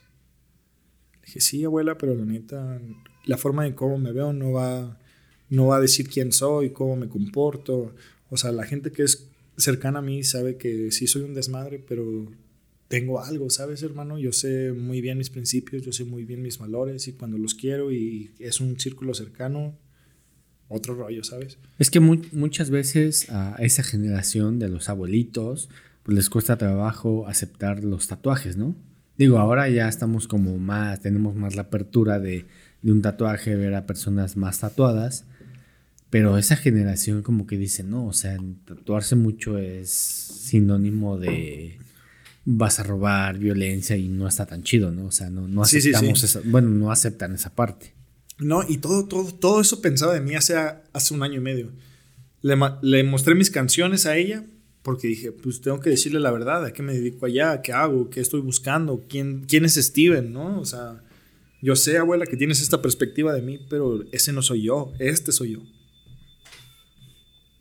Les enseño mis canciones. Estaba uno de sus hijos, uno de mis tíos, mi tío Red. Y de repente me empiezan a decir de los tatuajes, güey, eh, porque mi tío eh, renta máquinas como para la construcción, como máquinas de esas de luz y ese pedo. Güey, okay. dedícate a eso, ayúdame acá. Le enseño mis canciones. Me dice, ahora ya entiendo por qué tanto tatuaje, cabrón. eres un artista, me dice así. Me dice, eres un artista, güey. Está bien chido lo que estás haciendo, no pares de hacerlo. Qué bueno que estás haciendo esto. Antes yo te veía y decía, pinche delincuente, pero ahorita te veo y digo, no, eres un artista. Y mi abuela se quedó así como que le quedaba viendo así como de, ah. O sea, la, import la importancia de la opinión de sus hijos para ella era algo muy, muy cabrón. En el momento que mi tío dice eso, ella me ve y ya no me vio como el delincuente, ¿sabes? Me vio como el artista. Me despido de su casa. Eh, ella de igual vive en Naucalpan, todo, pum, pum, pum, me despido, me da un abrazo me da un billete de 500, me lo clava así en mi bolsita, así como cuando era morro. Y me dice, estoy orgullosa de ti, güey. Y se me quebró la voz, ¿sabes? O sea, ya no pude responderle nada. La abracé, me aguanté porque dije, no, no puede, no puede ver esta emoción en mí, ¿no? O sea, no puede ver que, que estoy emocionado, que me diga, estoy orgullosa de ti. O sea, se separó de mí muchos años. ¿Me ayudaba? Sí, pero se separó mucho emocionalmente, ¿sabes? O sea, antes salíamos todos los fines de semana y después cada seis meses y después años, ¿sabes? Entonces cuando me dijo eso, fue uno de los potenciales de los que yo dije, ¿sabes qué? Esto es lo mío. La persona más importante de mi vida está diciendo que está orgullosa de mí. ¿Qué más puedo pedir, bro? Y en ese momento fue cuando yo me animé a sacar el disco que voy a sacar. Que, es llama... un EP, ¿no? Sí, sí, sí. Es que en realidad va a ser dos partes. Este, son 12 canciones en total. Eh, son algunas colaboraciones. Y eh, la primera parte se llama Phoenix, renaciendo entre las cenizas, porque ya ves que te estaba contando cuando andaba en la prepa y así, yo me metí mucho en el vicio de la piedra. Estuve mucho tiempo en ese vicio me fumaba, sin mentirte, pues ya ves que te digo que me iba bien. Todos los viernes me fumaba unas 30. Me fumaba 30, mi otro compa se fumaba tantas. Comprábamos una caja de encendedores, comprábamos tres cajas de cigarrillos, comprábamos todo lo que se necesitaba porque nos encerramos en un cuarto de lámina que tenía un súper, súper pinche mamaloncísimo audio de esos que tenían unos bass y acá. Ella sí lo sabe de conocer. En algún momento también fui a la casa, bro. Y, y, ese, este, ese sonido poníamos la de El diablo anda suelto. Y así nos poníamos a fumar, güey. Eso empezamos a fumar como a, como a las 12, bro. Y de repente a las 7 ya estaba bien paniqueado, hermano, ¿sabes? O sea, ya habían, haz cuenta que había una puerta, pero no tenían las dos ventanas de arriba porque ya se las habíamos rompido en una de tantas loqueras que han pasado en esa casa, ¿sabes? Entonces, así, güey, ya después bien paniqueado, güey, nos asomaba por ahí, güey, o sea, viene, güey. Y así, o sea, me ponía bien mal, hermano, ¿sabes? Y para mí en ese momento era el paraíso, güey. Decía, ah, ya quiero que llegue el viernes, güey. ¿Sabes? Pero ya después, ya me doy cuenta que eso no fue la respuesta. Ya fui creciendo un poco más. Me alejé un poco de ese vicio. Y poco a poco, pues ya, mi mente se empezó a tranquilizar, hermano. Se empezó a tranquilizar, me empecé a enfocar más. Sí, sí sacaba freestyles de niño, o sea, eh, llegué a tirar unas barras con, con, la banda con la que te digo, ¿sabes? Con lo de las disqueras y así. Saqué unas dos que tres barras y, ah, huevo, era chido el morrillo, ¿no? Pero nunca me lo tomé tan en serio hasta que ya yo dije un punto de mi vida, ¿sabes qué? Tienes que decidir en qué punto quieres estar, si en el lado A o en el lado B. En el lado A es la cárcel, la muerte o peores cosas, ¿no? Y en el lado B, pues no tienes nada que perder, todo tienes que ganar, carnal. Oye, ¿tú, ¿cuál sería tu proceso creativo para escribir canciones? Ya que estamos como en el tema de, la música. O sea, ¿cómo, cómo eh, se te ocurre algo, una nota de voz? ¿Cómo lo haces? Yo soy una persona muy sentimental, bro, la neta. O sea, depende cómo yo me sienta, puedo escribir.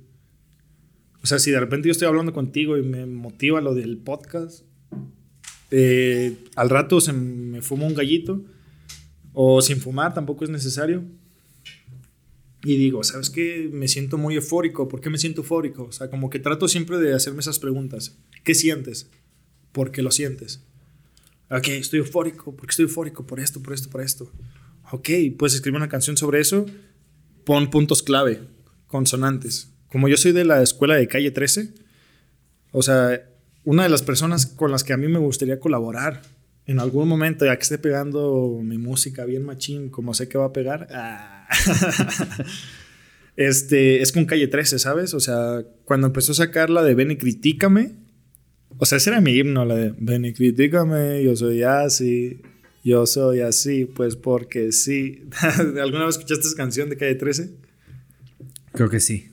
Bro. Creo que sí. De ahí también ha sido muchas de las cuestiones, ¿no? Entonces ya digo, ok, voy a hablar de esto, pongo ideas en consonantes, porque él es una de las mayorías que hace rimas son en consonantes a sonantes. Entonces empiezo a rimar en consonantes, ¿sabes qué? Este, eh, hoy fue un día de 10. Ok, después de 10, ¿qué más? Pies, al revés, eh, fe suerte, o sea, algo que empiece a ver más o menos con lo más parecido con la consonante primero, ya que acabo con todas las consonantes, ya empiezo con las asonantes para cambiar como un poco la lírica y que no sea como lo mismo, ¿no? Entonces, así, o sea, la mayoría de las canciones que ya tengo grabadas y tengo subidas es porque pasaron muchas cosas. hay una canción que se llama Destello, fue después de la que yo, yo probé la shanka y la ayahuasca, bro. Ok.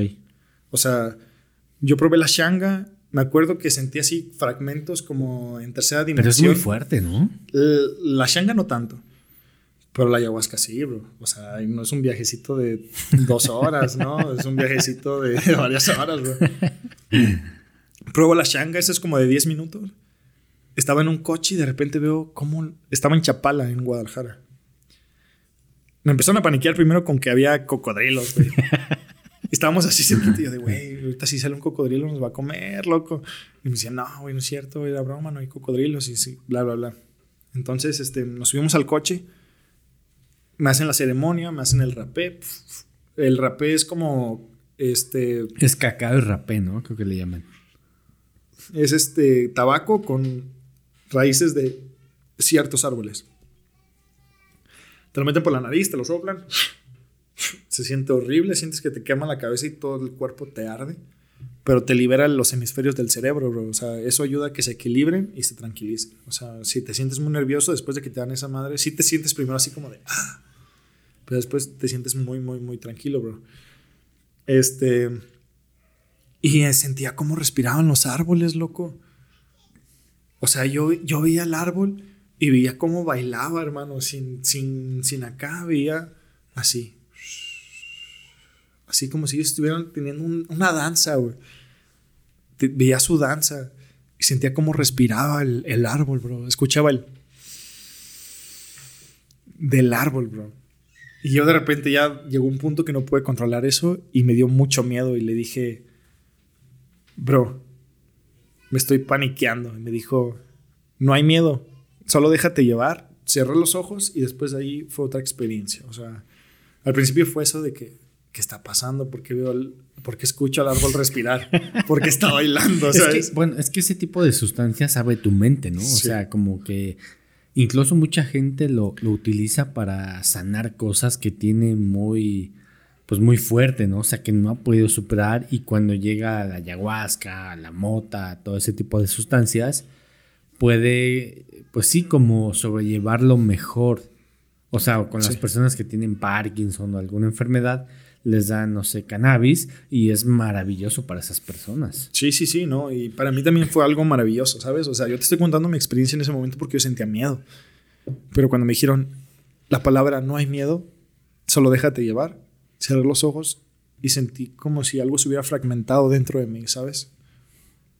Lo que yo pensaba hacer, me daba cuenta que yo no era, que solamente eran cuestiones adaptadas que yo había aprendido en el transcurso del camino, pero no era yo. O sea, yo todas las personas que conocía agarraba un poco de ellas y según eran parte de mi ser, pero después me di cuenta que eso no era yo. Solamente eran adaptaciones que yo agarraba de otras personas.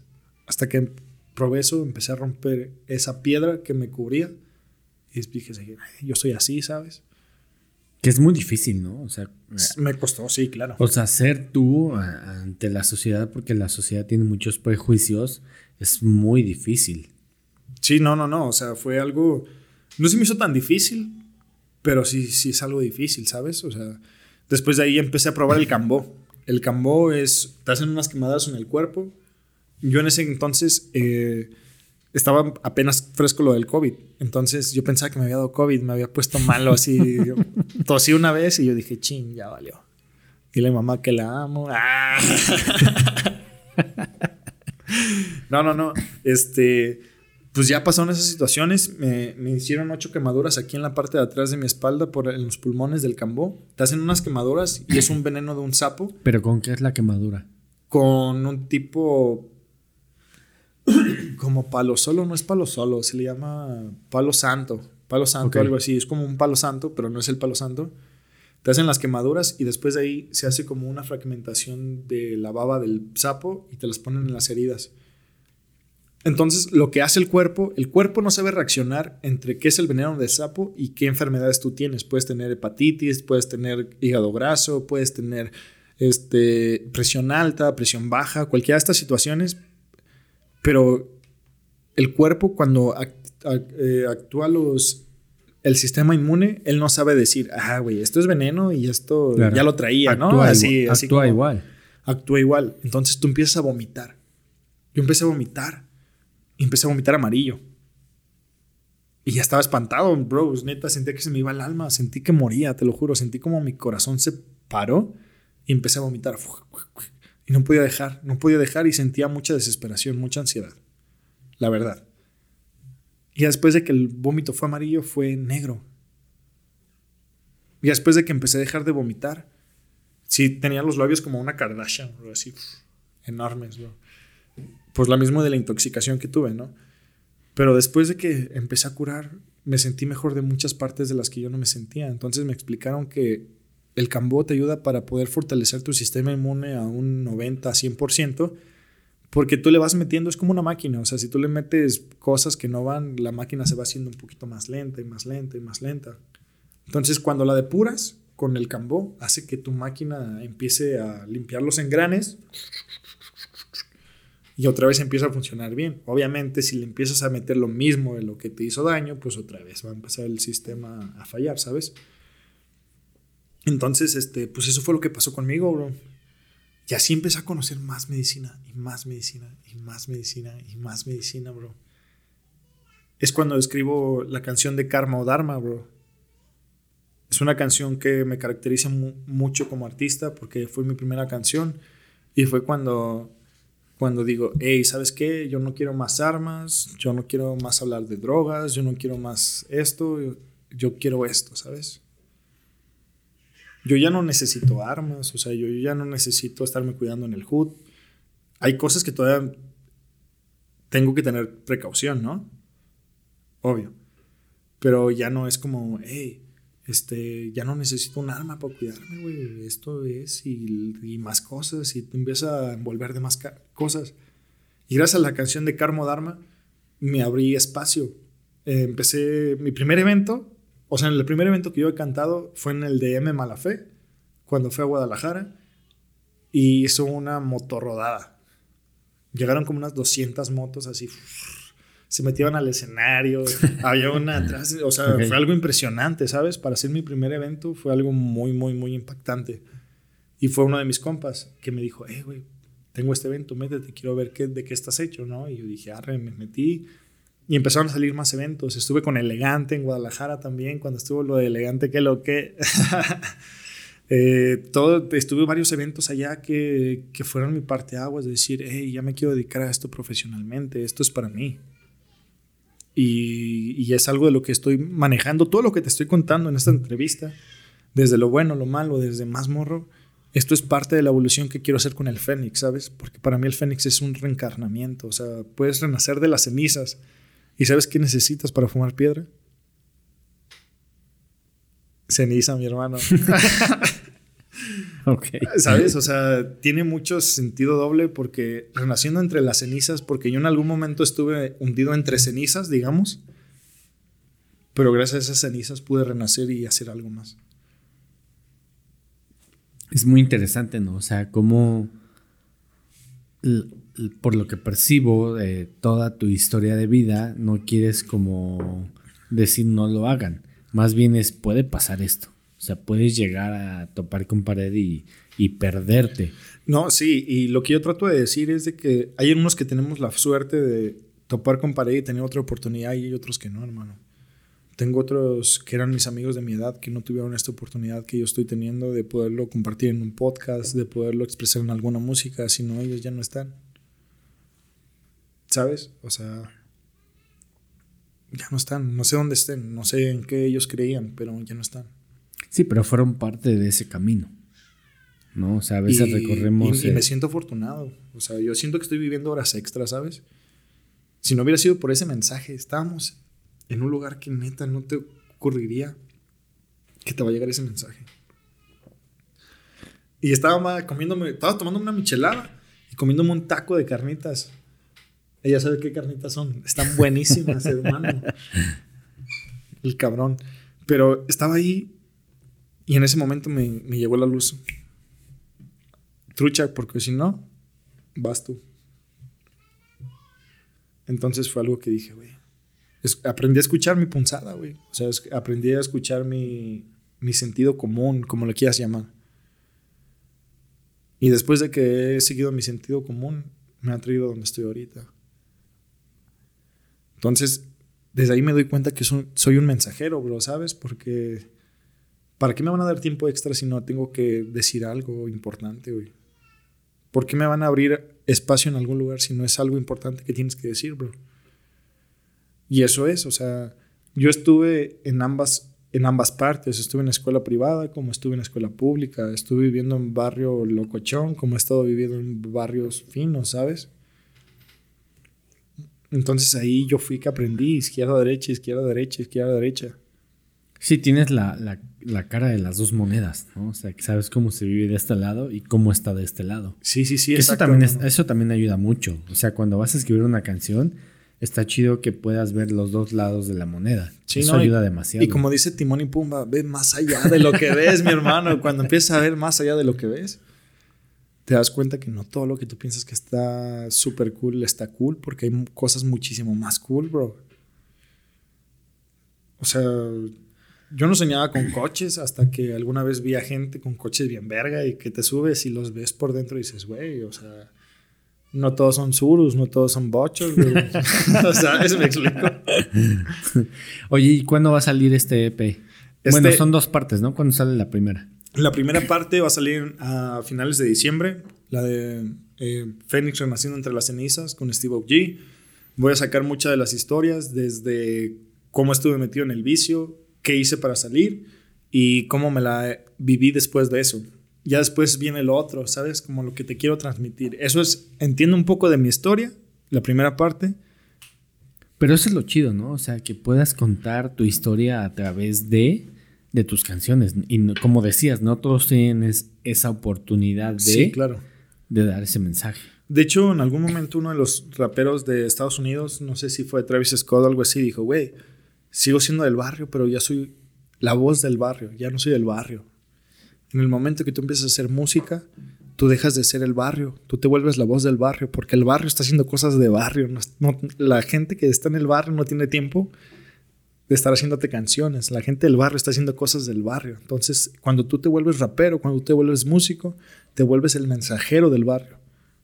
Porque la gente del barrio está haciendo las cosas del barrio, ¿me explico?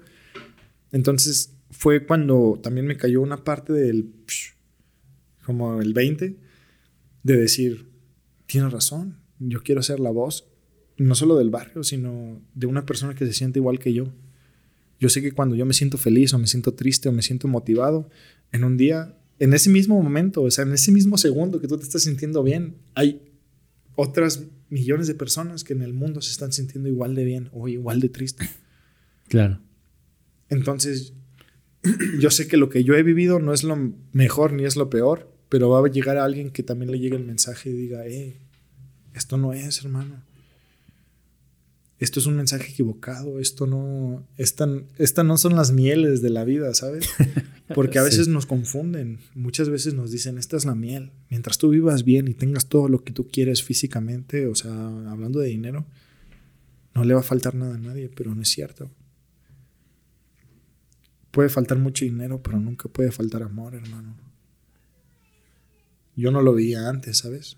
Yo me quejaba mucho porque no había mucho de esto. Pero cuando hay mucho de esto te das cuenta que esto no es lo mucho que tienes que tener, sino es mu- muchísimo más. Sí, es un complemento, ¿no? El dinero Sí, es un ¿no? complemento, pero realmente pues no es Es todo. una herramienta. El dinero se vuelve una herramienta cuando tú te vuelves una persona consciente y solamente es una herramienta para lograr tus metas. No es la meta el dinero. O sea, si tú vas por la meta, por el dinero, entonces esa no es tu meta. Estás confundido y tienes que buscar tu, tu verdadero propósito de vida.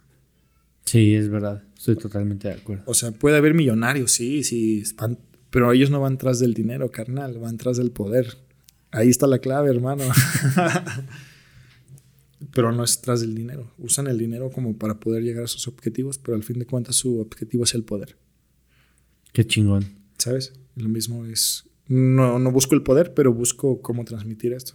En algún momento también quiero vivir bien, hermano. No, no puedo negar que, que en algún día me gustaría que estuviéramos tomando champaña, ¿no? ¿Sabes? O sea, no lo puedo negar. Sí. Me gustaría, claro. Sí, claro. Pero ese no es el propósito. Cuando haces algo de corazón, posteriormente todo se da por añadidura. Y Sí, eso es- es algo que aprendes en la metafísica. Y es parte del proceso, ¿no? O sea, también creo que, pues sí, es válido dentro de esas metas, pues tener dinero, porque dices, es una herramienta que me va a ayudar muchísimo. Claro. O sea, a lo mejor no quiero ir al IMSS, quiero ir a un particular, por decir algo, ¿no? La sí, neta, sí, pasa así. que es muy diferente. Sí, a huevo.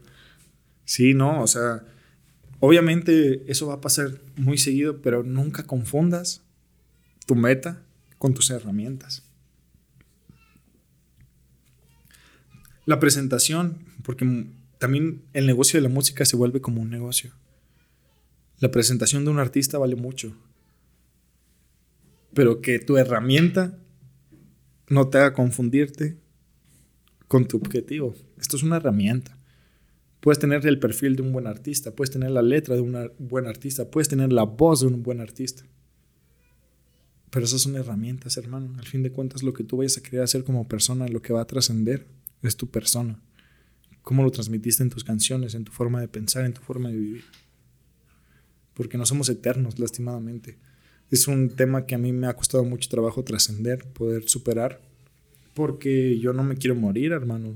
Físicamente me da miedo, ¿sabes?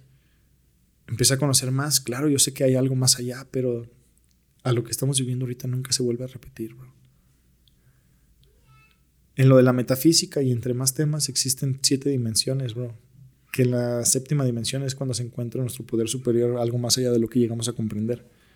Y nosotros estamos en la tercera. Imagínate, bro. ¿Sabes? O sea, estamos de 3 Sí, a las 7, faltan 4. claro. Se supone que va subiendo poco a poco, ¿no? Como todo, o vas subiendo o vas. Evolucionando, ¿no? ¿Qué sería? Pero ya no es lo mismo, bro. O sea, en la dimensión que viene ya no vas a poderte tomar una chela, ¿me explico? Ya no quiero estar ahí. bueno, bueno, bueno. Pero, pero es cierto, bro. O sea, ¿sabes? O sea, y es algo de lo que me da miedo. No, no me da miedo de que no exista algo después. Yo sé que existe algo después, pero sé que lo que se está viviendo ahorita no se va a volver a repetir, a, repetir, a vivir, a sentir, hermano, ¿sabes? Es algo de lo que me ha costado mucho conflicto poder superar hasta el momento. Pero lo tengo que hacer, bro, porque no hay algo que yo pueda hacer contra cuestiones de leyes básicas. Naces, creces, te reproduces, mueres. Todavía por eso no me reproduzco, porque no quiero llegar al último, hermano. Güey, pues la neta se nos acabó el tiempo y qué chingón que le caíste. Estuvo muy interesante. Muchas la neta gracias, es que tienes una un mensaje muy importante y me queda más que claro. Muchas gracias. Algo más que quieras decir, tus redes sociales también para que la gente te, te siga. Yay, estoy como Steve G oficial, Steve G Music en Instagram. Aquí estamos bien presentes. Nuestro disco va a salir en 24. Nah, no el 24, el 28 de diciembre vamos a sacarlo. ¿Por qué no? Iba a dar un regalo de Navidad, pero no.